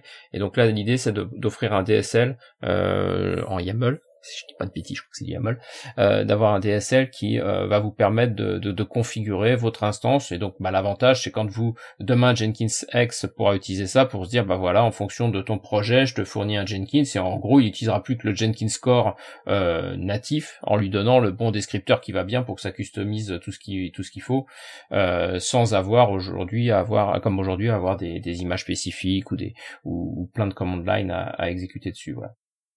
Donc c'est un peu le, ça bouge un peu, euh, enfin un peu dans la même direction où tu avais ton Jenkins file, tu as transformé ta configuration de job dans Jenkins file que tu peux committer dans tes sources quelque part. C'est ça. Et là, tu pourras faire la même chose mais au niveau de l'instance Jenkins lui-même euh, sur sa config globale. C'est ça, c'est toujours dans cette même lignée, c'est voilà, c'est de pouvoir rendre configurable un maximum de choses sans avoir à faire du clicodrome dans tous les sens. Euh, Aujourd'hui, on veut pouvoir versionner, on veut pouvoir décrire, on veut pouvoir justement gérer ça dans des dans des fichiers qu'on va qu'on va gérer plus facilement que que du clicodrome que que l'on va perdre, qu'on va pas gérer. Ok. Sinon, Gradle 4.6 est sorti et Maven 3.5.3 est sorti aussi et je me suis endormi avant la fin de la lecture de, des annonces donc je sais pas ce qu'il y a dedans. Ah, c'est étonnant parce que le Maven il est court, hein. il est très court là. Alors moi je peux vous faire Gradle 4.6 si vous voulez, euh, avec notamment le support de JUnit 5 et une option que je trouve assez sympa qui s'appelle. Ah ça y est, je me suis endormi. Ah une option fail fast qui va arrêter le build dès qu'il y a un test en erreur. C'est trop fort. Le truc existe dans Maven depuis 10 ans. Non, mais c'est le truc qu'on ne veut surtout, oui, qu'on ne veut pas trop à la base, enfin, pas en CI en tout cas. Bah oui, mais bon, c'est toujours mieux euh, de l'avoir que pas du tout, hein. Et puis. Euh... Ils ont skip test aussi, ouais, ils l'ont déjà, ouais. Ouais, je pense quand même, ouais. Euh, il y a la possibilité aussi de déclarer des contraintes sur les dépendances transitives pour éviter euh, tous les problèmes qu'elles peuvent amener. Il y a une meilleure gestion de la compatibilité avec les dépendances Maven, notamment, dont on parlait rapidement la dernière fois avec Guillaume, euh, notamment tout ce qui est l'import des bombes, etc. par contre, ça fait attention parce que ça peut casser la rétrocompatibilité. Et puis, des nouvelles API, alors notamment, on peut ajouter des, des flags perso finalement. C'est-à-dire que si on a des tâches euh, bien spécifiques, et eh ben on peut rajouter un flag pour sa ligne de commande qui, qui correspond. Euh, voilà. Et puis euh, et puis encore une mise à jour du DSL Kotlin parce que parce que voilà. C'est beau. D'accord. et, euh, et j'ai vu quand Docker a fait docteur docteur docteur a fait un a fait un article aujourd'hui sur le, le, blog de, de Gradle où il explique comment justement c'est mais je l'ai pas encore tout lu donc euh, mais euh, sur euh, sur la complexité du, du logiciel et du développement et notamment de la CI/CD qui aujourd'hui nécessite d'avoir des outils puissants comme Gradle. Donc a priori ils, ils, continuent dans leur logique de, de se dire qu'il faut quelque chose de très très puissant pour pouvoir régler des problèmes complexes et donc ce qui est effectivement à l'inverse de, de Maven où l'idée reste de on voudrait des choses simples au niveau du build pour laisser la complexité au niveau de l'application et donc voilà eux ils sont sur la défensive de dire bah, sur la défense pour dire bah non, il faut des choses aussi puissantes côté build que côté code. Voilà. Donc c'est euh, toujours les démarches qui sont un peu différentes. Ceci dit, ils ont une bonne longueur d'avance, grosse longueur d'avance sur le, le fait de sur la performance et sur le fait de ne, rebuilder que ce qui a besoin de builder. Euh, c'est toute cette lignée là. Euh, Maven a vraiment peu ou pas progressé depuis le début sur le sujet, ce qui est dommage. Non, non, c'est complètement euh, complètement euh, hors du des champs des applicables aujourd'hui de façon euh, du fait du de l'évolution mais c'est mais c'est évident enfin là-dessus ils ont ils ont beaucoup beaucoup progressé par par par le fait de leur design par le fait de puis des ressources et puis du temps qu'ils y passent hein. donc mais c'est là-dessus c'est c'est que c'est une course que Maven je sais pas comment il pourrait rattraper aujourd'hui bah il faut s'y mettre hein. c'est pas comme si moi je trouve je, suis toujours sceptique sur les gens qui disent ah mais c'est une course on ne veut pas gagner bah, c'est pas ça, c'est pas ça, c'est que t'as personne, t'as, as, aujourd'hui personne qui a, un, qui a un business et qui sponsorise le développement de Maven, c'est tout. C'est ça. C'est, c'est un, des, un des produits qui est le plus utilisé euh, au monde et, euh, et un, des produits qui a la plus petite communauté à moi. voilà. C'est non, mais tu vois, si Google à un moment utilisait Maven pour une raison ou une autre, euh, et qui s'était dit bon voilà vraiment nous c'est un problème, on pourrait gagner 15% de CPU global sur nos builds, bon bah ils auraient envoyé 3000 développeurs et pouf, Ouais, mais je peux dire que un, il l'utilise et deux, euh, il, gagnerait largement plus que ça. Et c'est pas que Google, c'est toutes les grosses boîtes dans le monde. Ils, ont, ils vont tous énormément utiliser Maven et ils utilisent tous énormément Maven. Hein. Après, il y a une, il y a une barrière psychologique puisque plein ont essayé de contribuer dans le passé, euh, mais avec la présence de, de, Jason qui était un peu têtu, euh, ça a tué beaucoup beaucoup d'ambition et C'est marrant, je savais que ça allait arriver dans le débat à un moment ça. C'est le, c'est le point de Godwin. Ouais, non, mais une grosse, c'est le point de Godwin, ouais. non, mais une grosse boîte peut très bien, euh, si elle a vraiment envie de s'y mettre, elle peut forker et travailler sur son fork euh, et rallier des gens à son fork facilement, hein, tellement petit la communauté. Ouais, tu l'appelles Naven et puis hop. Navet. Alors, bon, on va passer à autre chose. Euh, la Maïf qui euh, qui se qui pas qui se met à l'open source mais qui euh, qui ont fait une, une, évolution, euh, la, la, transformation numérique de leur de leur société et euh, donc qui visiblement sont sur des plateformes euh, microservices et qui du coup ont construit des infrastructures pour les aider là-dessus, donc notamment une couche d'API management au-dessus d'un d'un reverse proxy pour pouvoir en fait faire la reconfiguration à chaud de qui va où en termes de en termes de flux et un autre qui est pour la configuration partagée, notamment euh, sur les feature flags euh, pour faire du A/B testing ou des choses comme ça. Euh, alors, attendez, j'essaie de dire les noms. Ça s'appelle Otoroshi, c'est le premier. c'est le gardien du temple. C'est le second. Voilà. Et Izanami, c'est la déesse de la création et de la destruction. Ouais. C'est Ils ont un super designer. Aussi. ils, ils, aiment bien le Japon à la maïf, c'est ça Voilà, ils aiment bien le Japon et c'est pas mal. Euh, on voit dans toutes les plateformes. Alors, par exemple, s'ils étaient sur du Kubernetes ou de l'OpenShift, il y a des choses qui auraient été déjà été là, mais euh, euh, mais pas tout. Euh, voilà, Istio, on sent que ça touche un peu à certaines des choses de Otoroshi, mais pas tout. Voilà, on on voit que euh, tout le monde voit les problèmes des microservices, et essaie de les, les adresser. Et après, en fonction de la plateforme sur laquelle on tourne, il y a des des points de d'accroche de, et d'intégration, des choses déjà réglées et d'autres d'autres pas. C'est intéressant de voir. Euh, et ce qui est intéressant, c'est que c'est seulement le début, c'est-à-dire qu'ils ont d'autres briques en interne qu'ils open sourceront, open sourceront pardon, euh, dans le futur apparemment. C'est cool si les sociétés françaises commencent à, à s'ouvrir encore plus, à faire de la pub et à lancer leurs projets open source, c'est cool. Ouais. Bah puis venant d'une société comme la Maïf, je trouve ça très intéressant. Comme euh, alors ils ont travaillé avec Serly, hein, parce que c'est Mathieu Ancelin notamment qui a travaillé sur le projet. Et, euh, donc c'est intéressant d'avoir ce, ce, mouvement justement d'open source d'une société qui certes est un éditeur, mais qu'à première vue on ne perçoit pas comme un éditeur, mais comme un assureur. Ouais. Et globalement, en France, la, la culture est plutôt, euh, j'utilise des logiciels open source et, c'est tout. Et je contribue pas. voilà, je contribue pas, donc c'est, c'est agréable de voir. Mais je râle. Certains commencent, oui, c'est ça, certains commencent à le faire. Voilà, ils peuvent râler que sur eux-mêmes vu que c'est leur brique, mais euh, mais du coup, on va voir euh, effectivement dans la longueur euh, la maintenance de ça. Donc c'est c'est là où c'est les difficultés, c'est que dans des univers où les les décisionnaires bougent bouge pas. Alors je sais pas la maïs spécifiquement, mais bouge pas mal. Il faut que la, la stratégie elle reste stable à ce niveau-là. Que ouais. soit pas une, un cycle de 5 à 7 ans. Quoi. Et c'est pas facile euh, de construire une vraie communauté euh, qui va au-delà de la société, je pense. Euh, quand tu commences à un projet de société que, que tu que open source. Ouais. Mais au passage, euh, si vous avez fait des stickers, on les veut bien, hein, parce qu'ils sont jolis les logos. Je tente, hein, c'est jamais. ouais ouais, c'est pas, c'est bien. Envoyez-les à Catscoder, boîte postale. euh, voilà, sinon on va parler d'architecture euh, et euh, il y a un article qui explique euh, bah, qu'est-ce qui se passe quand vous cliquez sur lecture au niveau Netflix et que ben c'est toujours plus compliqué que ce que ce qu'on pense. donc ça reprend un peu l'historique de, de Netflix avec ben des data centers dédiés qu'ils avaient, ensuite leur migration 100% sur euh, le cloud Amazon, euh, les volumes de données, ils étaient il y a quelques années à 3 pétas, donc ça n'a pas dû s'améliorer depuis. Euh, ensuite, la construction de Edge, enfin l'équivalent d'un CDN pour eux dans des points de connexion clés des, des, data centers parce qu'en fait, s'appuyer entièrement sur Amazon, ça leur suffisait pas, puis ça leur ça leur coûtait cher en bande passante, etc. Et puis l'expérience utilisateur était pas idéale.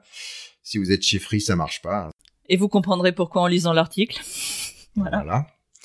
Et puis ils expliquent aussi comment, euh, en fait, bah, c'est pas juste qu'ils prennent euh, le, fichier, qu'ils le lisent et qu'ils vous l'envoient directement. Il y a toute une agrégation euh, en fonction des sous-titres que vous voulez, de la langue que vous voulez, le, du device que vous avez, de la qualité de votre connexion. Voilà, et qui font une agrégation.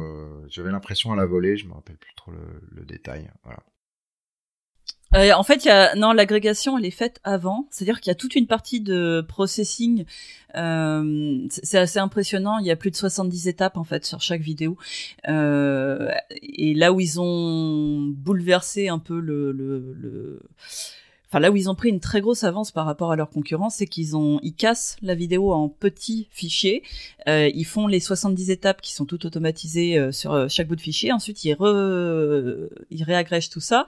Et puis après, bah, tous les tout le catalogue, enfin pas tout tout le catalogue, mais la plus grosse partie du catalogue va être présente sur ce qu'ils appellent leur OCA, là, qui est leur euh, leur CDN privé qu'ils installent à leurs frais chez le FAI, et enfin si le FAI accepte évidemment. Et euh, et après, ce qui est intéressant que je ne savais pas, c'est qu'ils se contentent pas de faire euh, de la recommandation par rapport à ce que vous avez regardé, etc. Mais en fait, quand vous regardez une vidéo euh, sur Netflix, vous allez potentiellement changer de serveur en cours de lecture sans que ça se sente, parce que il va continuellement regarder si le serveur que vous utilisez est le plus approprié par rapport euh, bah, à la qualité de votre connexion, euh, au device que vous utilisez, etc. Et euh, ils font également de la prédiction par rapport, euh, alors par rapport évidemment à des zones géographiques, parce que forcément en France on va on va faire avoir recours aux sous-titres en français, ce qui sera pas le cas en Allemagne, logique, mais euh, également euh, ils ont noté par, par, par exemple à certains endroits, alors peut-être les aéroports, j'imagine, euh, on va plus être sur du matériel euh, type téléphone ou tablette ou des choses comme ça, et donc ils adaptent les fichiers en fonction de ça aussi. C'est assez impressionnant. Ça reste euh, très haut niveau comme article, mais c'est très bien fichu, c'est assez impressionnant. Ouais. Euh, sinon, il y a au niveau méthodologie, alors je sais pas si vous savez, mais donc la SNCF va être en grève, euh, et c'est des grèves deux jours par semaine en gros. Et donc on appelle ça des grèves perlées. Et la définition pour le, ça, vient en fait de euh, une grève perlée, ça consiste à exercer ses fonctions tout en visant à diminuer sa productivité ou son efficacité.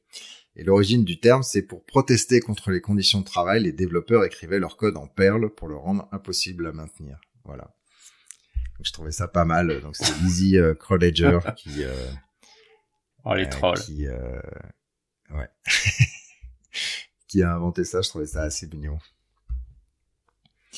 Voilà, au niveau sécurité, euh, GitHub euh, s'est fait a eu la plus grosse attaque euh, distribuée, enfin de déni de service distribué euh, au monde avant la prochaine. c'est ça. ils étaient un, un 35 terabits. 3 Tera par seconde. Ouais. Sans botnet. C'est ça qui est beau. ouais. Alors déjà, alors il y a, y a, plusieurs trucs intéressants dans, dans tout ce qui s'est passé. Déjà, donc ils utilisent Cloudflare, je crois je sais plus si c'est Akamai ou Cloudflare. Non, et c'est Akamai, et euh, Prolexic surtout euh, qui les a aidés sur cette partie-là. Voilà. Et donc, en gros, ils ont vraiment automatisé euh, la détection de d'attaques par déni de service. Ensuite, bah, ils renvoient tout le trafic chez ce provider qui est là pour gérer ça, euh, qui lui fait de l'analyse et est capable de couper euh, des adresses clés et de les mettre en dev nul en termes de en termes de routage, voilà, pour pour survivre à ça et et en gros, ils ont survécu à une attaque à 1,3 terabits par euh, par seconde euh, grâce à ces à ces approches. Donc c'est assez impressionnant ce qu'on arrive à quand on se dit euh, l'internet tel qu'on le décrit et tel qu'on le conçoit dans sa tête, c'est enfin et le, et le vrai internet, c'est juste maintenant à un niveau. Euh, ouais, puis c'est ce que disait. Alors je crois que c'est le CEO justement de Prolexic qui disait, euh, bah, ils ont survécu parce qu'ils avaient prévu des attaques trois fois plus grosses. Mais entre ce que tu prévois en théorie et le voir arriver sous tes yeux et voir que ça tient la charge, apparemment c'était quand même assez impressionnant. Je veux bien croire. Et ce qui est intéressant, c'est que l'attaque ils l'ont faite en utilisant les serveurs même cache. Ouais. Et ces serveurs qui sont euh, bah, justement utilisés pour mettre de, la donnée en cache euh, pour qu'elle soit servie plus rapidement, bah, ils sont exposés sans authentification, sans firewall, sans rien. Et donc, dès qu'elles reçoivent une dizaine de mini-requêtes, bah, en fait, elles renvoient 50 fois la quantité de données. Et, euh, et donc, ça bah, peut être pire en fait. Ouais, ça peut être largement pire. Et, ce que disait, alors je pense que c'est un concurrent, c'est Century, qui disait qu'ils ont recensé déjà plus de 300 tentatives de scan de ces des IP justement des mêmes caches pour les pour des attaques de ce genre-là. Donc euh, les sociétés de type prolexique, bah, ils commencent à mettre des des protocoles justement pour bloquer le trafic venant de ces serveurs-là quand ils détectent une activité anormale, mais ils encouragent, euh, ils encouragent justement à mettre plus de sécurité sur ces serveurs-là parce que sinon c'est, c'est, on n'a pas fini de subir ce genre d'attaque. Ah, et apparemment, c'était juste pour le fun. Hein. C'était juste, enfin, GitHub était visé juste parce que c'est un très très gros site et que du coup, c'était fun. Il y a plusieurs points intéressants en fait. Il y a, alors déjà, il n'y a pas de raison qu'un système de cache soit accessible euh, sur Internet directement versus euh, derrière votre VPN ou accessible uniquement à vos serveurs à vous. Donc ça, c'est la, la grosse erreur en termes de configuration. Deuxièmement, euh, ces trucs-là sont accessibles, alors même cache chez Redis, je crois, parce que Redis s'est fait attaquer sur les mêmes principes un petit peu après. Euh, sont accessibles en UDP et pas uniquement en TCP. Donc les prochaines versions corrigent ça, mais et en UDP. Alors si vous pouvez retourner à l'épisode sur lequel on a parlé de HTTPS, je crois qu'on avait fait toute la stack en partant tout en bas. Euh, UDP, il n'y a pas de garantie que, enfin on dit voilà je viens de telle adresse IP, mais en fait c'est, on peut changer cette IP sans que personne va, euh, puisse vraiment le voir que ça a été changé. TCP, il y a un, un aller-retour entre les, les, deux éléments qui fait que c'est, on peut pas vraiment euh, faire semblant d'être une autre IP. Mais euh, en UDP, on n'a pas ce problème-là. Donc moi, je suis le méchant et je vais je vais envoyer un serveur même cache. Et il y a GitHub qui t'a fait une demande de, de enfin je suis GitHub et je te fais une demande de telle clé. Le serveur même cache il dit ah ok c'est GitHub adresse 1234. Je lui renvoie la valeur de la clé euh, au serveur GitHub. Alors qu'en fait, le serveur qui a envoyé ce paquet UDP, c'est le, c'est le méchant. Il a fait ça de, de son, je sais pas, de son coffee shop quelque part. Donc ça, c'est le deuxième problème. Et le troisième problème, c'est qu'effectivement, euh, quand tu as euh, même Cache ou Redis ou des choses comme ça qui sont ouverts euh, sans, sans sécurité, eh ben, je vais mettre une clé qui a qui fait 64 MB, d'accord? Alors la clé c'est la clé 1 et dedans la valeur c'est 64 MB d'infos. Si je dis GitHub, euh, c'est moi, je suis GitHub, euh, je te demande la clé numéro 1, qu'est-ce que je vais recevoir? 64 MB. Donc j'envoie, euh, mettons, euh, 10, enfin 1K, non même pas 1K, mais le, la taille de la clé en demande, et le retour c'est 64 fois plus. Donc ça c'est les attaques par, par amplification, qui sont, donc là ils disent 50, mais en fait je pense que c'est pas limité. C'est juste limité au fait que la valeur, c'est ce que tu mets dans la valeur. Donc le méchant il met une énorme clé, et ensuite il fait comme si GitHub demandait cette clé-là euh, plein de fois, et puis ça fait tout péter. C'est beau. Hein. c'est simple, mais c'est beau. Que d'amusement en prévision. et comme ça sera pas patché, c'est imparable, sauf parce que effectivement les les connecteurs de type level 3, euh, des choses comme choses comme ça, quand mm. ils voient du protocole même cache euh, passer, ils se disent tiens c'est un peu louche, je coupe. Il n'y a pas de, pas de raison que beaucoup de volume, même cache, passe entre tel endroit et tel endroit. Normalement, c'est des infrastructures qui sont censées être privées. Impressionnant. Voilà, sinon rapidement, il y a nos amis de Let's Encrypt qui euh, ont une nouvelle version de leur euh, protocole, qui est une toute petite évolution, mais surtout elle est certifiée, elle, est, elle a été standardisée, euh, je sais plus. IETF. IETF. Mm. Ok, cool. Et euh, surtout, ils ont le support des certificats euh, wildcard. Donc, on peut faire euh, étoile.lescascodeurs.com et avoir un certificat pour ça. Alors qu'avant, il fallait chaque sous-domaine. Ça, c'est bien. Qui continue. Euh, et puis, TLS 1.3 a été ratifié officiellement. Donc, ça, c'est ça c'est cool. Euh, TLS 1.3, c'est une évolution finalement de TLS 1.2 les gros points clés, euh, ça a été euh, une initialisation, le fameux handshake pour euh, dire je suis machin, ok t'es machin, voilà mais ce que je supporte en termes de sécurité, d'approche de, chiffrement et ok on décide d'aller là, voilà ma clé, voilà mon autre clé et puis ensuite être en sécurisé. Ils ont réduit ça à un seul aller-retour au lieu de un certain nombre, de, de deux, je crois. Donc ça, c'est une énorme amélioration. Donc on est aussi rapide en termes de handshake en HTTP qu'en HTTPS maintenant, en, nombre d'allers-retours. Donc ça, c'est assez massif. Euh, TLS 1.3 supporte le forward secrecy. Euh, ouais, c'est ça, forward secrecy. Euh, C'est-à-dire que si le serveur se fait compromettre sa clé dans le futur et qu'on a enregistré l'interaction entre le client et le serveur, on va pas pouvoir la déchiffrer. Aujourd'hui, dans, dans les TLS 1.2 par exemple, si à un moment on chope la clé du serveur on et qu'on a stocké les échanges entre un client et un serveur, on va être capable de déchiffrer l'information. Avec le forward secrecy, je me rappelle jamais le, j'ai jamais fait l'effort de regarder pourquoi ça, comment ça marchait, mais en gros, ils échangent en gros une nouvelle clé qui est unique à eux, et puis euh, et puis du coup ça, on peut pas reconstruire cette clé là, elle est éphémère sur le moment entre un client et un serveur. Et un autre point d'amélioration, ils ont ce qu'ils appellent le zero euh, RTT, je me rappelle plus à quoi ça, ça veut pas dire des vacances. Euh, zero RTT, mais en gros c'est de pouvoir communiquer une fois qu'on a communiqué avec un serveur donné, un client peut recommuniquer avec le serveur avec la même clé directement et donc être en HTTPS euh, sans avoir à faire même un échange. Donc euh, ça, il y a une petite perte de sécurité parce qu'on perd, je crois, la forward secrecy quand on fait ce genre de choses potentiellement.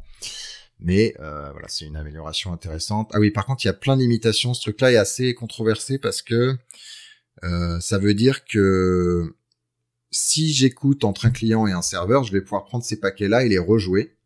Et je peux faire comme si j'étais ce fameux client. Je sais pas ce qui, ce qui est passé, mais en tout cas, je peux le rejouer. Ce qui fait que si c'est un poste qui dit euh, consomme 10 000 dollars et envoie euh, ce, cet argent à telle personne, bon, moi je sais pas que c'est ça, mais en tout cas, euh, si je rejoue ça mille fois, bah, il y a mille fois 10 000 dollars qui vont être consommés. Donc, il recommande que uniquement les opérations get, idempotentes donc, soient exécutables en 0 RTT. Donc le navigateur dit bah si c'est un poste, je vais pas utiliser le protocole 0 RTT, je vais utiliser le handshake classique. Et sinon, bah, j'utilise le 0 RTT. Mais qui n'a jamais pêché et qui n'a jamais fait un get qui n'est pas idempotent euh, que le premier lève la main, donc personne, et donc on se lève à potentiellement beaucoup de problèmes euh, dans le futur à cause de ce cette petite approche-là. Je sais pas si j'ai été clair, mais en tout cas le le poste, euh, je sais pas si ce poste-là explique les problèmes sur le 0 RTT, mais en tout cas il y avait euh, je pense qu'il manquait un lien en fait. Parce que dans le troisième point, tu parles justement de zéro RTT il n'y a pas de lien. D'accord. Bon, bah cherchez vous-même. Euh, alors du coup, je l'ai lu, mais je sais pas, je sais pas d'où. Le dernier point, c'est le anti-downgrade. Donc en fait, dans l'échange TLS 1.3, il y a un endroit secret euh, magique qui est chiffré, ce qui fait que, enfin, un, des problèmes qu'on a euh, dans les TLS 1.2 et avant, c'est qu'on est capable de faire du downgrade. Donc je suis, je suis au milieu, le client dit moi je veux euh, le truc super sécurisé. Je suis au milieu, j'intercepte. On est avant le fait que ça soit chiffré. J'appelle le serveur en disant ah je suis euh, je suis client mais euh, je connais pas beaucoup de protocoles de sécurité. Je connais que MD5. Ok pas de problème on va. Alors MD5 c'est pas vraiment le, chiffrement mais euh, de je sais pas un truc RC4. Donc je connais que le RC4. Je le serveur va dire ok bah, on va communiquer en RC4 ensemble et du coup je suis au milieu je suis capable de de dire entre le client et le serveur, bah non, bah on communique en RC4 parce que euh, le client m'a dit qu'il savait faire que du RC4 et le serveur sachant faire du RC4 va répondre au client en RC4. Alors que techniquement, le client et le serveur seraient capables d'avoir un truc beaucoup plus sécurisé. Euh, donc ça, c'est la, c'est une, attaque par downgrade. On fait euh, comme si le client était stupide et du coup le serveur s'adapte. Et là maintenant dans TLS 1.3, déjà il y a un certain nombre de protocoles de chiffrement qui ont été enlevés puisqu'ils sont moins forts. Et ensuite, il y a euh, en, gros un, morceau secret qui est dans le TLS 1.3. Donc si on est un client TLS 1.3, on est capable de voir si le serveur parle en RC4 mais en fait est TLS 1.3 et du coup de dire ah attends on a essayé il y a quelqu'un qui essaie de m'attaquer au milieu et du coup je vais refuser la connexion parce qu'il y a eu euh, il y a eu une attaque par downgrade. En fait il y a un petit peu un message secret universel qui est passé entre le client et le serveur, et le client TLS 1.3 est capable de regarder si cette information est là. Et l'attaquant, il peut pas l'enlever. Voilà. En tout cas, c'est un peu expliqué avec un peu plus de détails euh, dans le euh, dans l'article. C'est assez, c'est super intéressant TLS 1.3. Je vous recommande d'aller euh, d'aller zoomer dessus. Voilà. Alors loi société organisation. Alors on va essayer de faire vite. Alors c'est un peu le paradoxe. Ça va être compliqué. Alors, comment est-ce qu'on améliore la diversité dans la tech? Alors, euh, de manière euh, contre-intuitive, c'est assez rigolo. En donc, euh, si vous êtes un homme blanc d'environ la trentaine, je devine, et plutôt de, de, de issu de classe moyenne, et que vous vous bon, sentez, c'est plus nous déjà. entre 30 et 40 et, euh, et que vous vous sentez justement concerné par le problème de diversité et que, vous voulez que ça change, eh bien, euh, finalement, le, le meilleur moyen d'améliorer les choses, c'est de devenir manager. Et ça peut sembler un petit peu paradoxal de promouvoir. Alors, j'aime pas trop le terme qui était utilisé, euh, personne privilégiée de plus en tant que manager, mais euh, le fait est que si cette personne justement décide de faire usage de cette position euh, pour faire de la diversité un objectif dans l'entreprise et se donner les moyens justement de faire évoluer les choses, et bien dans ce cas-là, euh, ça va permettre de, de, faire avancer la problématique, euh, notamment bah, en prenant position euh, pour des personnes dans l'équipe qui sont issues de cette diversité, s'assurer que ces personnes vont être, euh, vont avoir accès à des promotions, qu'elles vont être écoutées, voilà. Donc discrimination positive, alors c'est ça que ça promeut Non, pas forcément discrimination positive. Euh, Parce que ce que tu as dit, c'était plutôt euh, discrimination positive, des exemples. Non, alors ça pour moi c'est encore différent. La, la discrimination positive, c'est euh, je, je vais. Euh... Parce que moi je traite tout le monde pareil, je m'en fiche en fait, je m'en fiche s'ils sont euh, blancs, noirs, euh, verts, n'importe quoi. Là tu dis faire attention à ce que les gens soient, si c'est des gens qui sont comme ça, alors on fait attention à eux particulièrement.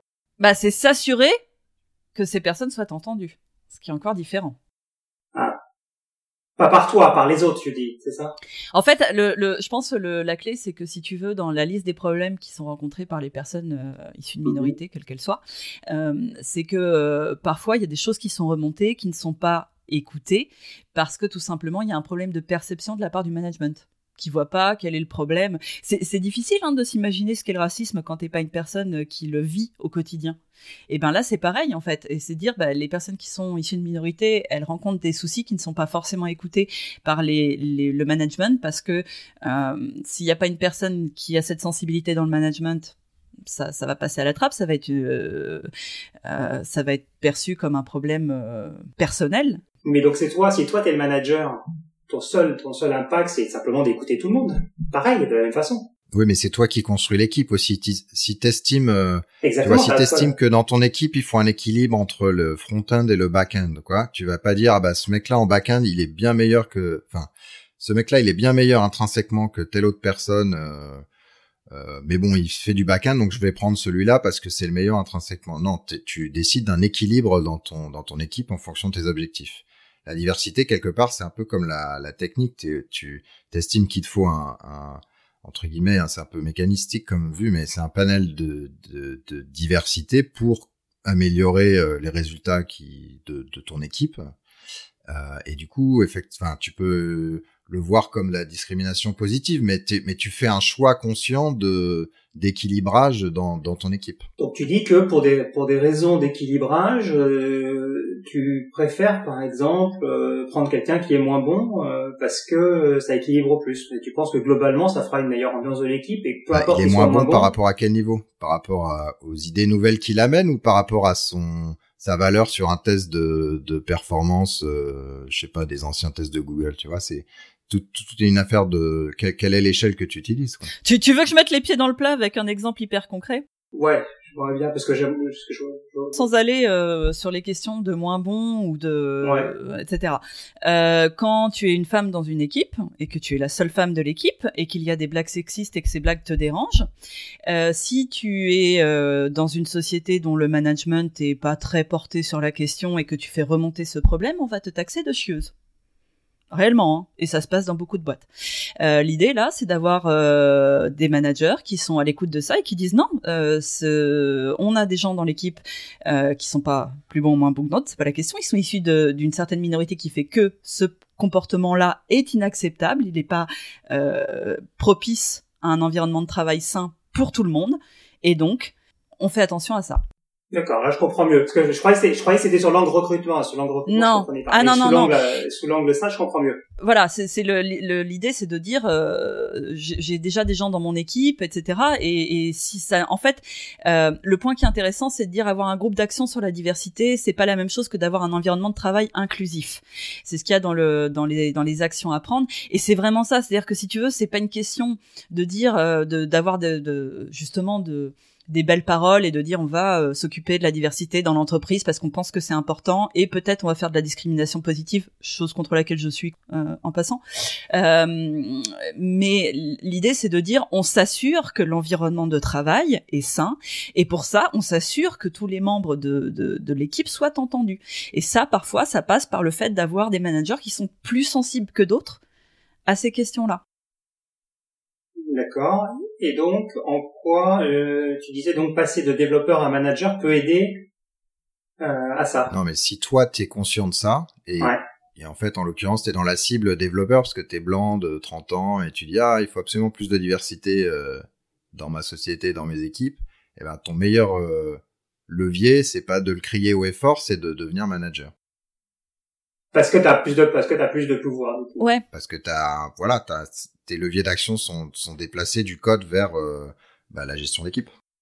Si tu veux, c'est c'est pareil, c'était résumé dans le, je crois que c'est dans l'appel à action, euh, en disant euh, il y, y, a beaucoup de gens qui sont euh, bon, ce qu'ils appellent les personnes privilégiées.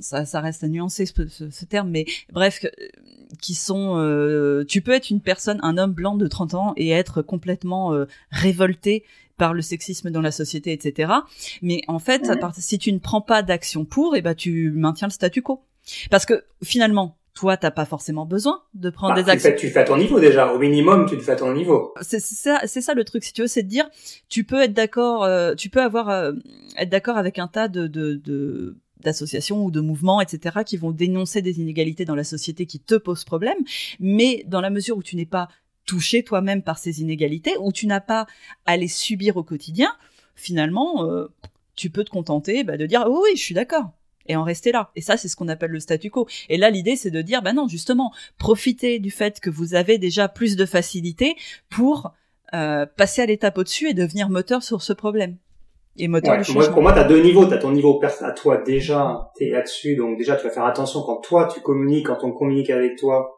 que ce soit dans le de bien et agréable pour tout le monde. Et puis à l'étape d'après, où tu as envie d'être euh, encore plus acteur, là c'est effectivement tu l'étends à, à plus large que juste ta zone toi et l'autre personne. C'est ça.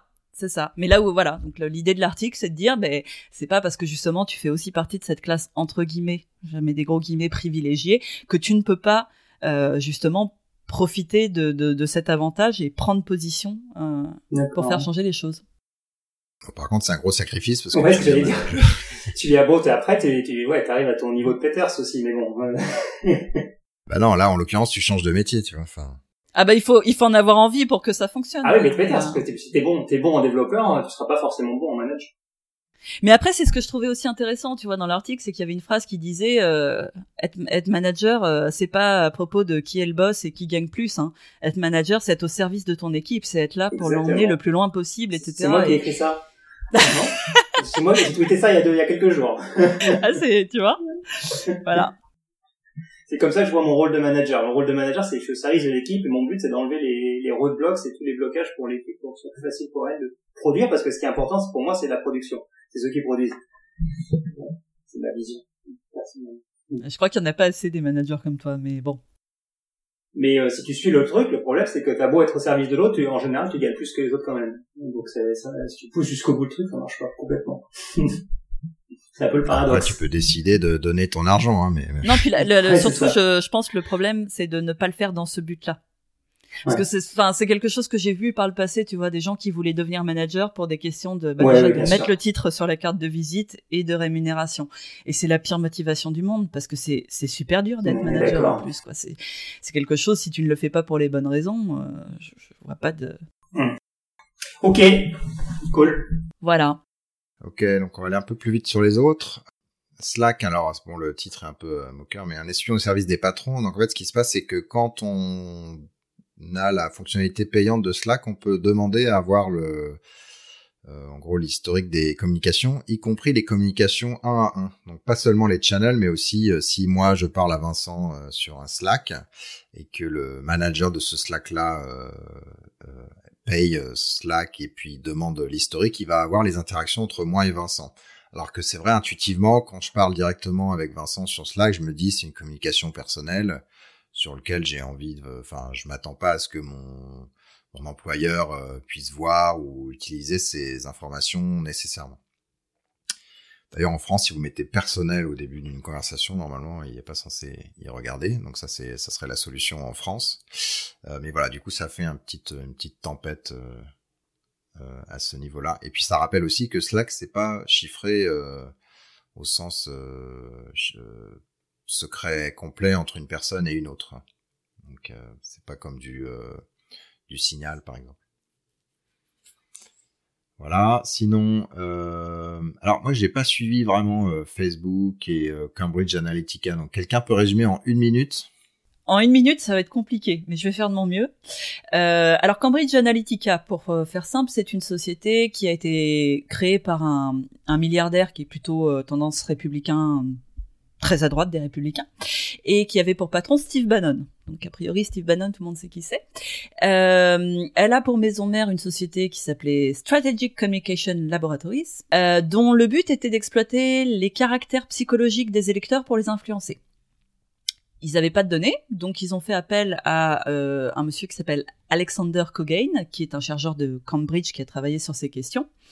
Et euh, ensemble, ils ont créé une application qui s'appelait euh, This is your digital life, donc c'est votre vie digitale, euh, qui était présentée à Facebook comme une étude académique. Et donc, pour pouvoir répondre, répondre aux, aux questions euh, de cette étude, eh bien, l'utilisateur de Facebook devait être inscrit sur les listes électorales euh, américaines. Et ils étaient rémunérés, donc euh, raison pour laquelle l'étude a eu un certain succès. Et hum, le problème, c'est qu'ils acceptaient de partager leurs données en échange de cette rémunération, ça c'est une chose.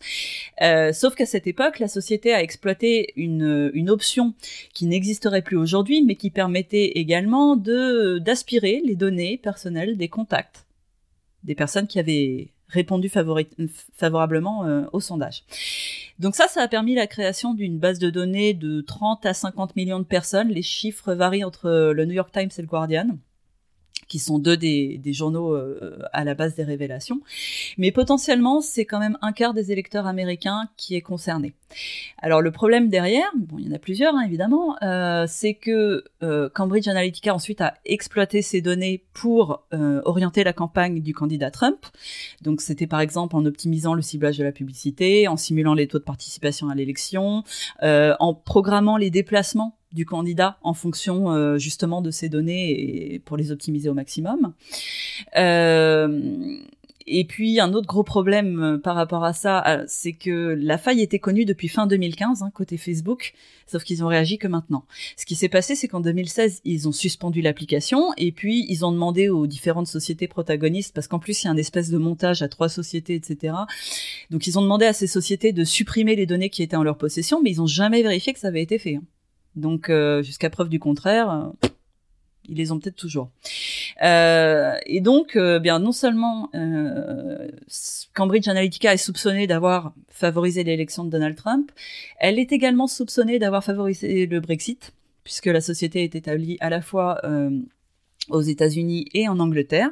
Alors ça a entraîné un petit dévissage en bourse de l'action Facebook quand ça a éclaté, mais il y a surtout des, il va y avoir des conséquences plus graves que ça pour Facebook parce que euh, par exemple, la commissaire européenne, dont le portefeuille inclut la justice et les consommateurs, a déjà demandé à Sheryl Sandberg, qui est la numéro 2 de Facebook, euh, de rendre des comptes pour savoir s'il y avait des données de consommateurs européens qui étaient concernées.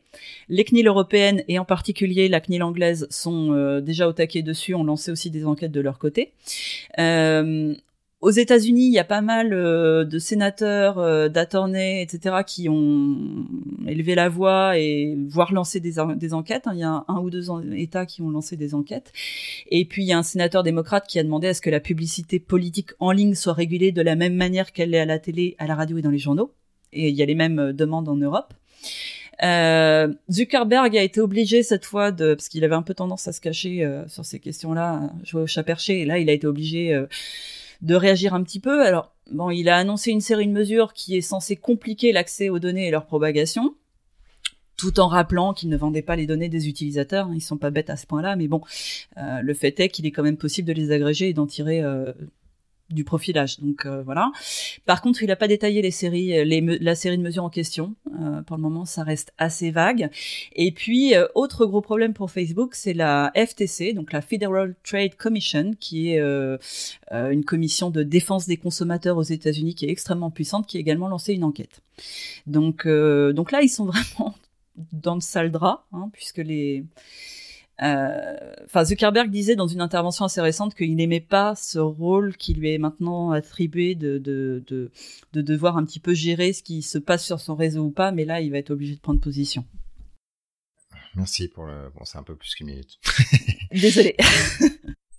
mais très intéressant. Juste, euh, je vais pas lire là-dessus parce que le, pour le coup l'article est encore plus long. Euh, il y a un article de Wired sur euh, Inside Facebook, Two Years of Hell, euh, qui est intéressant de voir qu'en fait euh, Facebook, ils ont été aveugles à, à, pas mal de ces problèmes qu'on voit là successivement euh, sur les, les, les, bulles, l'influence de qu'ils ont à pousser, enfin à, à, ce que certains médias soient vus que par certaines personnes versus euh, versus un truc un peu plus neutre.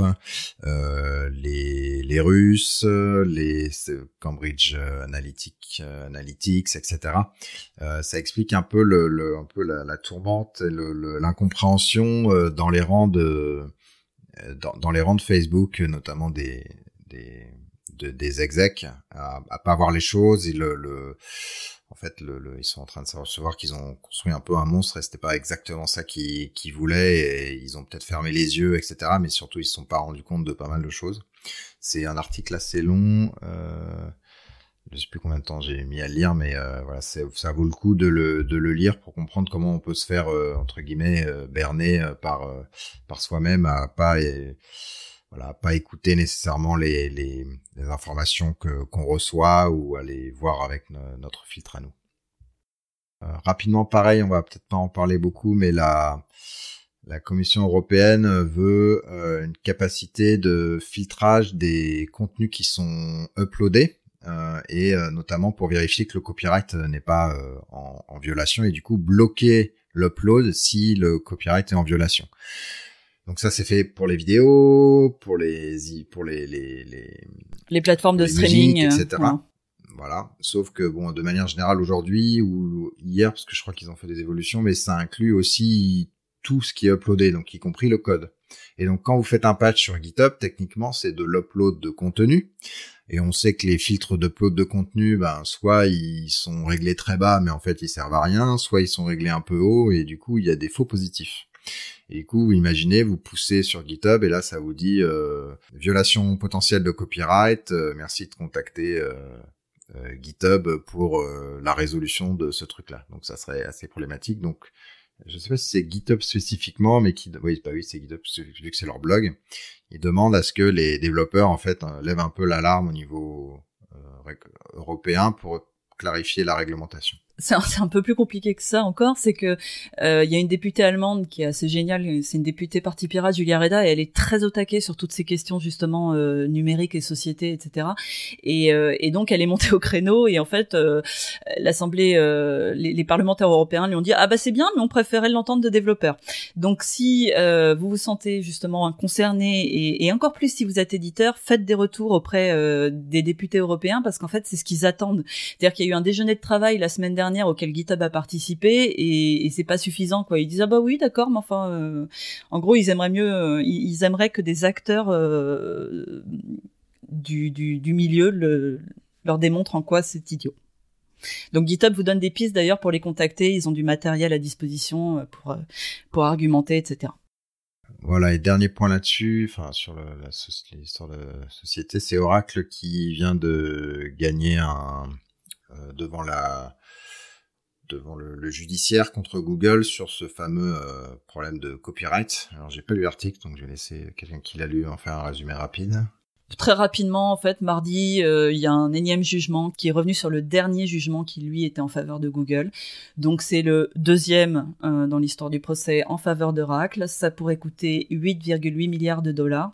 C'est toujours sur l'histoire euh, de l'usage du fair use de Java dans Android. Et, donc, là, Google ben, le choix entre refaire un nouvel appel. Il y avait la possibilité de demander à la Cour suprême d'intervenir, mais a priori, elle est pas, elle a déjà dit il y a 2-3 ans qu'elle était pas tellement pour. Oui, parce que la Cour suprême a dit non, moi ça m'intéresse pas dessus ce cas-là en fait. C'est ça. Elle est, Et donc ils sont un petit peu coincés, à part faire appel, ils ont pas forcément beaucoup d'options. Bon après c'est un MuleSoft ennemi. Hein. bon rapport qualité-prix pour des API. Voilà. C'est un point de vue. Sinon il y a une crowd question, je sais même pas comment on le dit, crowd question, crowd question, bref, euh, de Morgane Durand euh, qui va nous en poser deux d'ailleurs. Bonjour l'équipe des cascodeurs euh, et les cascodeurs aussi, parce que si vous voulez euh, répondre à ma question dans les commentaires, je serais très, friand d'avoir vos, réponses.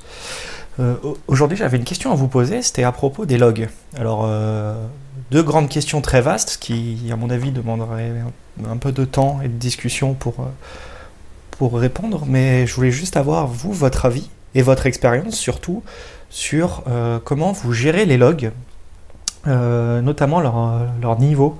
Euh, je prends exemple en Java, suivant la librairie de log que tu utilises, bah, tu as du trace, euh, du debug, de l'info, du warn, de l'erreur et du fatal. Et euh, à quel moment vous, utilisez, euh, vous les utilisez Quelles sont vos règles d'utilisation? Euh, par exemple, nous on a fait une appli et en fait euh, je faisais des, des if de vérification et puis à chaque fois que j'étais euh, pas dans les préconditions, on va dire, je faisais des, je faisais des logs, soit trace, soit des, soit soit info, suivant ou warn même, suivant le, le niveau de criticité. Et et en fait, on se retrouver avec, euh, après une exécution, euh, une seule exécution, avec plusieurs gigas, gigas de logs. Genre, je crois que ça pouvait monter à 7-8 gigas euh, suivant le, jeu de données utilisé. Et puis au final, limite, t'es même noyé dans, les logs et c'est même trop compliqué. Genre, tu vois un, numéro d'événement, puis tu le retrouves 4 lignes plus bas. Enfin, il y a une gymnastique d'esprit à avoir qui est, qui est pas forcément très très facile. Euh, donc voilà, moi je voulais savoir quand est-ce que vous faisiez de l'info, quand est-ce que vous faisiez du debug, du trace, du warn, enfin quelles sont vos règles d'utilisation? Euh, ça c'est ma première question. Euh, ma deuxième question, elle est sur le, formatage des logs. En fait, c'est en fait, il y avait, on avait deux, visions sur le projet. Il y avait une personne qui était plutôt à faire des, des, des logs shakespeariens, si je peux dire. C'est-à-dire que en gros, euh, les logs, c'est un, peu la seule. C'était une, application CLI, et puis les logs, c'est la seule interface que l'utilisateur pouvait avoir avec. Euh, enfin, si quelque chose se passe mal, euh, regardez les logs, et c'est la seule façon qu'on avait de savoir ce qui s'est passé. Et du coup, c'était plutôt fait euh, sur des phrases genre l'opération a échoué pour telle raison, pour l'application numéro machin, avec, avec telle valeur d'événement, avec tel truc. Enfin bref, tout ça englobé dans une phrase qui est human readable, si je peux dire. Et euh, moi, je suis plutôt, enfin moi, j'étais plutôt d'avis à, à, bah, faire une, euh, des phrases un peu moins shakespeariennes, euh, c'est-à-dire l'opération a échoué parce que, dire la raison, et puis euh, mettre un contexte avec variable 1 égale machin, variable 1, variable 1 égale truc. Variable 2 égale chose, variable 3 égale et essayer de, remettre dans le contexte les, les logs. Et puis surtout c'est de mettre les, valeurs des variables de manière beaucoup moins euh, shakespearienne. Donc euh, je trouvais que cette approche, moi l'avantage c'est quand je dois faire une recherche dans les logs, c'est d'être beaucoup plus efficace euh, pour pouvoir chercher l'information que d'avoir à, à, faire l'effort mental de retraduire la phrase pour remettre en, contexte les, valeurs. Alors euh, juste là-dessus, je voulais savoir, euh, vous, euh, quelles sont vos techniques de formatage et euh, comment vous faites? Est-ce que vous êtes plutôt approche, approche littéraire, approche j'affiche les variables, même carrément vous faites du JSON enfin, Voilà, avoir vos, retours d'expérience là-dessus et voilà, je serais très curieux. Et même les auditeurs, hein, si vous voulez m'expliquer dans les commentaires comment vous faites, je serais très curieux de lire ce que vous avez à dire à ce sujet. Et ben voilà, je vous remercie pour votre podcast. C'était ma question qui est un peu, je pense, pas forcément très facile à répondre et puis qui peut lever aussi à débat. Donc pour, je suis pas sûr que le format Crowd Question soit très adapté, mais voilà, je serai à l'écoute de ce que vous avez à dire. Bonne journée à vous. Et moi, je l'ai pas écouté, donc je vais vous laisser répondre. oh, le lâche Parce qu'en plus, il euh, y a matière, quoi. Moi, j'ai pas entendu, j'ai pas goûté non plus. Bon, il y avait, il y a, il y a, il y a, il y a deux choses dans, dans, dans les dans les questions posées. La, la première, c'est sur euh, toute la, la, la, notion, donc c'est sur la gestion de log, sur comment gérer les différents niveaux de log et quels sont euh, les usages donc entre les différents niveaux et le et le, le problème de base que lui il a déjà rencontré, c'est effectivement le, le, le fait de, de générer trop de logs et donc comment euh, dans une application, comment dans un développement, quelles sont les bonnes pratiques de notre côté pour gérer au mieux les logs en termes de granularité et de, et de niveau de, de log. On a une heure, je pense. C'est ça. Non, je pense que je pense qu'il y, a vraiment il y a vraiment deux choses. Il y a, il y a le fait euh, de pas se tromper sur la, la partie de ce qui est debug. Euh, c'est vrai que c'est quelque chose qu'on a souvent tendance à faire, euh, de faire trop verbeux en se disant ouais mais comme ça si ça tombe en prod, euh, on va on va savoir ce qui se passe. Et c'est comme ça qu'on se retrouve avec beaucoup beaucoup trop de logs. Euh, les logs, je pense que ça reste par défaut. Faut enfin il y a les il y a les quatre niveaux classiques qui sont euh, critiques ou fatales en fonction comment on l'appelle. Et là c'est l'application qui est tombée, généralement que, ou qui est inutilisable complètement utilisable. Et donc ça ça des, choses qui ne doivent jamais se produire quasiment. Euh, il y a le niveau warning. Le niveau warning, normalement, on est censé le réserver pour, bon, il y a un comportement qui est suspect, qui est pas normal. Ça empêche pas l'application de complètement fonctionner. Ça, pour le coup, ça doit prendre un, peu plus de place. Euh, les infos, les infos, c'est là où faut pas se tromper et pas rajouter euh, n'importe quoi au niveau info. Pas mettre dans ouais. C'est ça, ça c'est souvent le truc de, de mettre, euh, d'avoir cette tendance en info de mettre des choses qui qui sont pas parlantes parce qu'effectivement c'est ce qu'on c'est ce qui c'est ce c'est ce qu'on voit, c'est après tu peux pas les exploiter quand t'as trop de logs euh, et là et, puis après les debugs donc là effectivement c'est qu'on c'est ce qu'on c'est ce qu'on active euh, à la demande potentiellement en dynamique en production s'il y a besoin temporairement euh, le temps de d'isoler de, un problème ou, ou, de mieux comprendre un problème mais je pense que par défaut euh, faut bien commencer par le bas euh, mettre en debug tout ce qui est possible euh, pour limiter euh, à, l'utile, vraiment l'utile, ce qui est euh, visible en info, warning ou, fatal. Et juste là-dessus, nous on a une règle à Chibos, elle n'est pas forcément suivie partout, mais on veut pas de infos dans le chemin critique de chaque requête en fait. Ouais. Très bonne. Si à chaque requête t'as une info, bah, c'est plutôt du debug ou du trace. Mm. Mais en tout cas, si la personne met info par défaut, bah ça va être euh, le dump de la configuration initiale ou des changements de comportement euh, méta. Mais en tout cas, par requête utilisateur, une requête HTTP ou etc., il ne doit pas y avoir d'info qui est euh, écrit à chaque fois. Mm. Et nous, on a, un, truc de plus. Nous, c'est quand c'est warning, on met, on met stack trace uniquement pour erreur, mais pas pour warning, parce qu'on veut que lorsqu'il y a une grosse stack trace quelque part, c'est un vrai, ce soit visible et que ce soit un vrai problème, pas mélanger des choses qui sont Ouais. Pas des gros problèmes. Hmm. Non, c'est très important, très important ce genre de quand, quand mettre une stack trace aussi, ça fait partie des, des problèmes récurrents. Euh, quand est-ce que c'est quand on a une stack trace qui va se répéter euh, des tonnes de fois, euh, ça va généralement pas être utile. Donc, faut savoir aussi quand est-ce euh, qu'on peut les mettre. Certains loggers d'ailleurs permettent d'effacer, enfin de, de, limiter le nombre de stack traces qui apparaissent quand c'est les, les, mêmes dans les logs. Et l'autre l'autre question de, de Morgan, euh, c'était sur la partie euh, formatage, c'est sur la partie formatage des logs, et donc effectivement de savoir euh, est-ce qu'on est plutôt sur du, du logging de type machine où effectivement on va plutôt mettre quelque chose qui est qui est lisible de par une machine et donc derrière on va pouvoir parser qu'on va pouvoir euh, qu'on va pouvoir extraire ou est-ce que c'est plutôt des choses humaines avec des belles phrases pour dire mon application a planté euh, merci de faire ceci.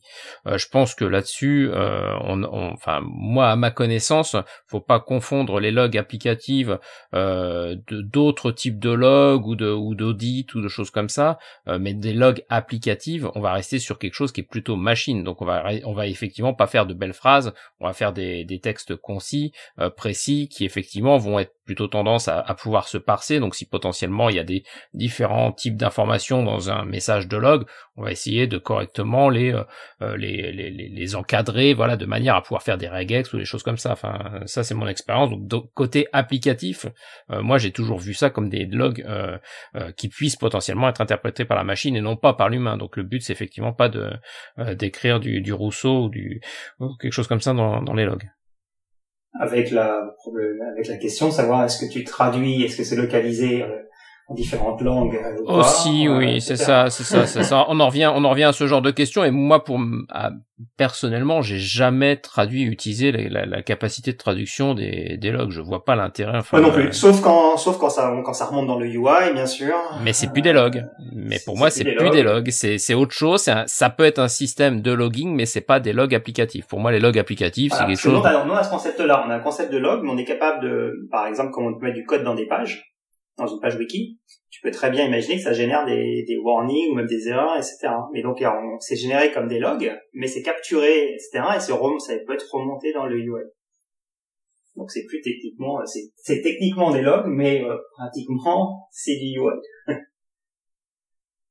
donc voilà. Donc euh, Et du coup, euh, dans quel log entre guillemets tu ferais des trucs à la Prévert Arnaud? Parce que j'ai pas ah bah, Non, bah pour, pour moi ça peut être en fonction de ton application, mais c'est effectivement c'est comme Vincent, c'est si ta si ton application a besoin euh, de produire automatiquement des messages, euh, je sais pas moi, euh, et qu'effectivement c'est visible par le, le end user, si c'est c'est du messaging, je sais pas moi ce que ce que tu peux imaginer, ça peut avoir du sens dans ce cas-là de faire des phrases bien construite, euh, potentiellement euh, dans le langage de la personne que tu en face de toi, si c'est pour du, du end user que tu génères des, des messages, euh, mais pas des logs. Voilà, les logs, les logs applicatifs, pour moi, ça reste des choses complètement parsable. D'ailleurs, enfin après, on, on plug généralement derrière plein d'outils pour analyser et traiter ces logs. Donc il y a tout intérêt à ce que à, pas faire de jolies phrases, mais à faire des phrases qui bah, soient.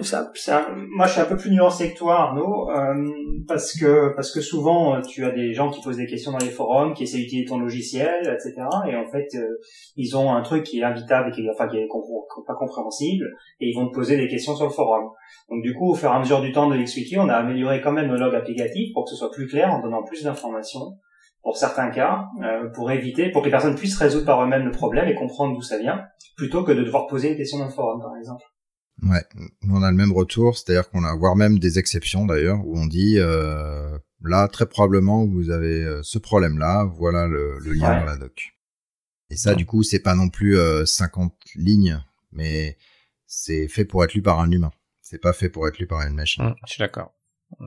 Ah, faut trouver le. C'est vrai que là, le juste milieu est pas est pas simple, mais euh, ça dépend aussi à qui s'adressent les logs. Enfin, c'est toujours le, même truc. Ça dépend de si t'écris un framework, si t'appuies une application euh, euh, finale. Enfin, je pense que c'est pas les mêmes qui vont lire le, les logs de d'Hibernate, par exemple, surtout si t'es en debug au niveau SQL, de ceux qui vont lire les logs de de XWiki. C'est peut-être pas les mêmes profils, c'est peut-être pas les mêmes personnes. T'en as certains qui sont développeurs, euh, t'en as d'autres qui sont peut-être moins développeurs. Toi, chez XWiki, j'imagine que t'as des utilisateurs qui écrivent des des ah, extensions, des choses comme ça, qui sont pas pour pourtant des des gros gros développeurs, des choses comme ça. Ah, il y a plein qui sont pas développeurs du tout. Même. Voilà, c'est ça. Euh, et donc, tu as besoin aussi d'adapter. Et pour le coup, de pouvoir euh, facilement euh, expliquer ce qu'ils doivent faire en fonction du problème rencontré, ça a tout son sens. Mais je suis, voilà, faut rester dans la, dans la limite. Si c'est pour toutes les deux minutes rajouter une log avec le, la même URL pour dire que tu as ce problème-là, ça va peut-être pas être le plus efficace non plus. Donc, c'est une question de mesure. Ouais. Euh, bon bah écoute Morgan, j'espère qu'on a on t'a éclairé un petit peu euh, là-dessus. Sinon, tu fais comme moi, tu fais du JavaScript et la moitié du temps, de toute façon, le moteur JS, il a pété en silence avant, alors tu t'en fous. tu fais un console log. Ah, t'es méchante. Ah non, non, je suis pas méchante, hein. Je débug du JavaScript, c'est pas pareil. Donc je peux te dire que réellement, la moitié du temps, il pète en silence, le machin. Donc t'as pas le temps de comprendre ce qui se passe. Ça va plus vite.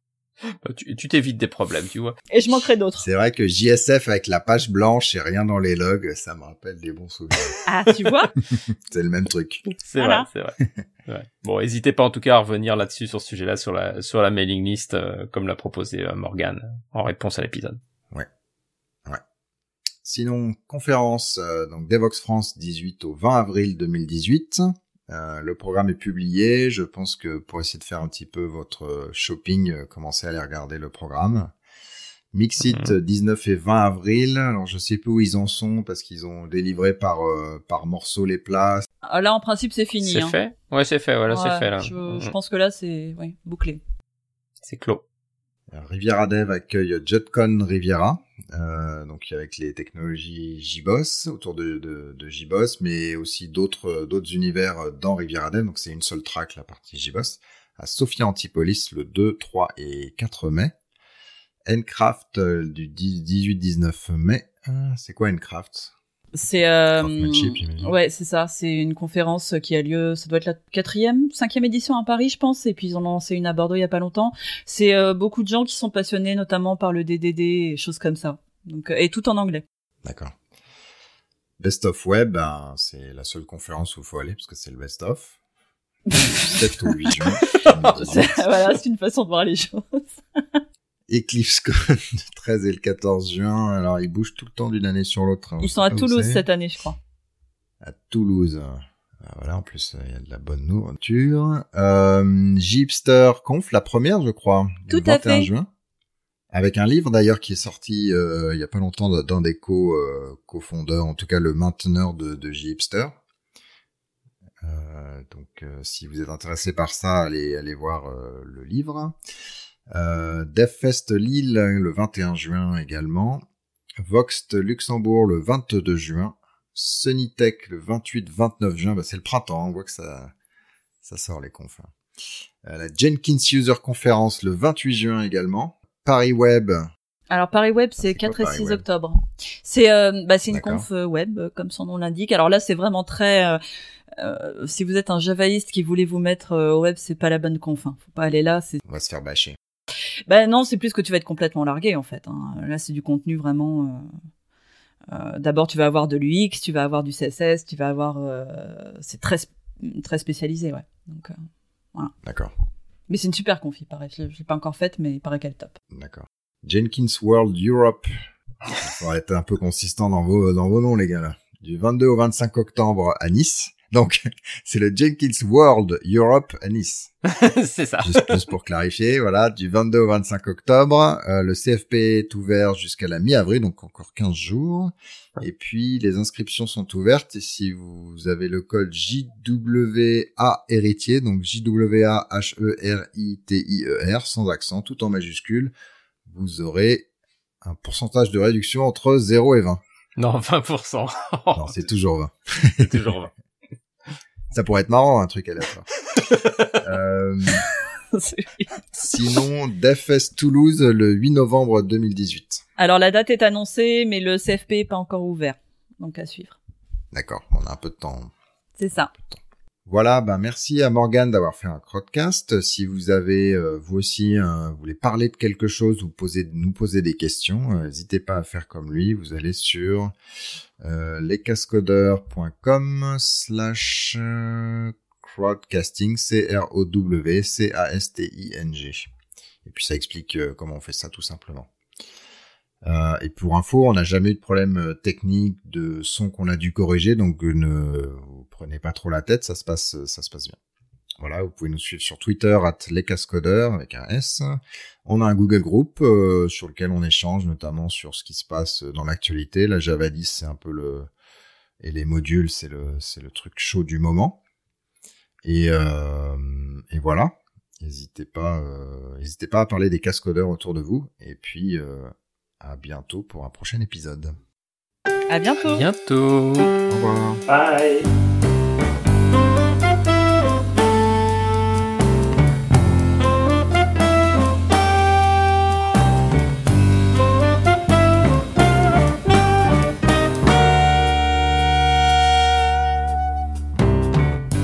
Thème musical est le thème numéro 3, gracieusement offert par podcastem.com. P-O-D-C-A-S-T-T-H-E-M-E-S.com.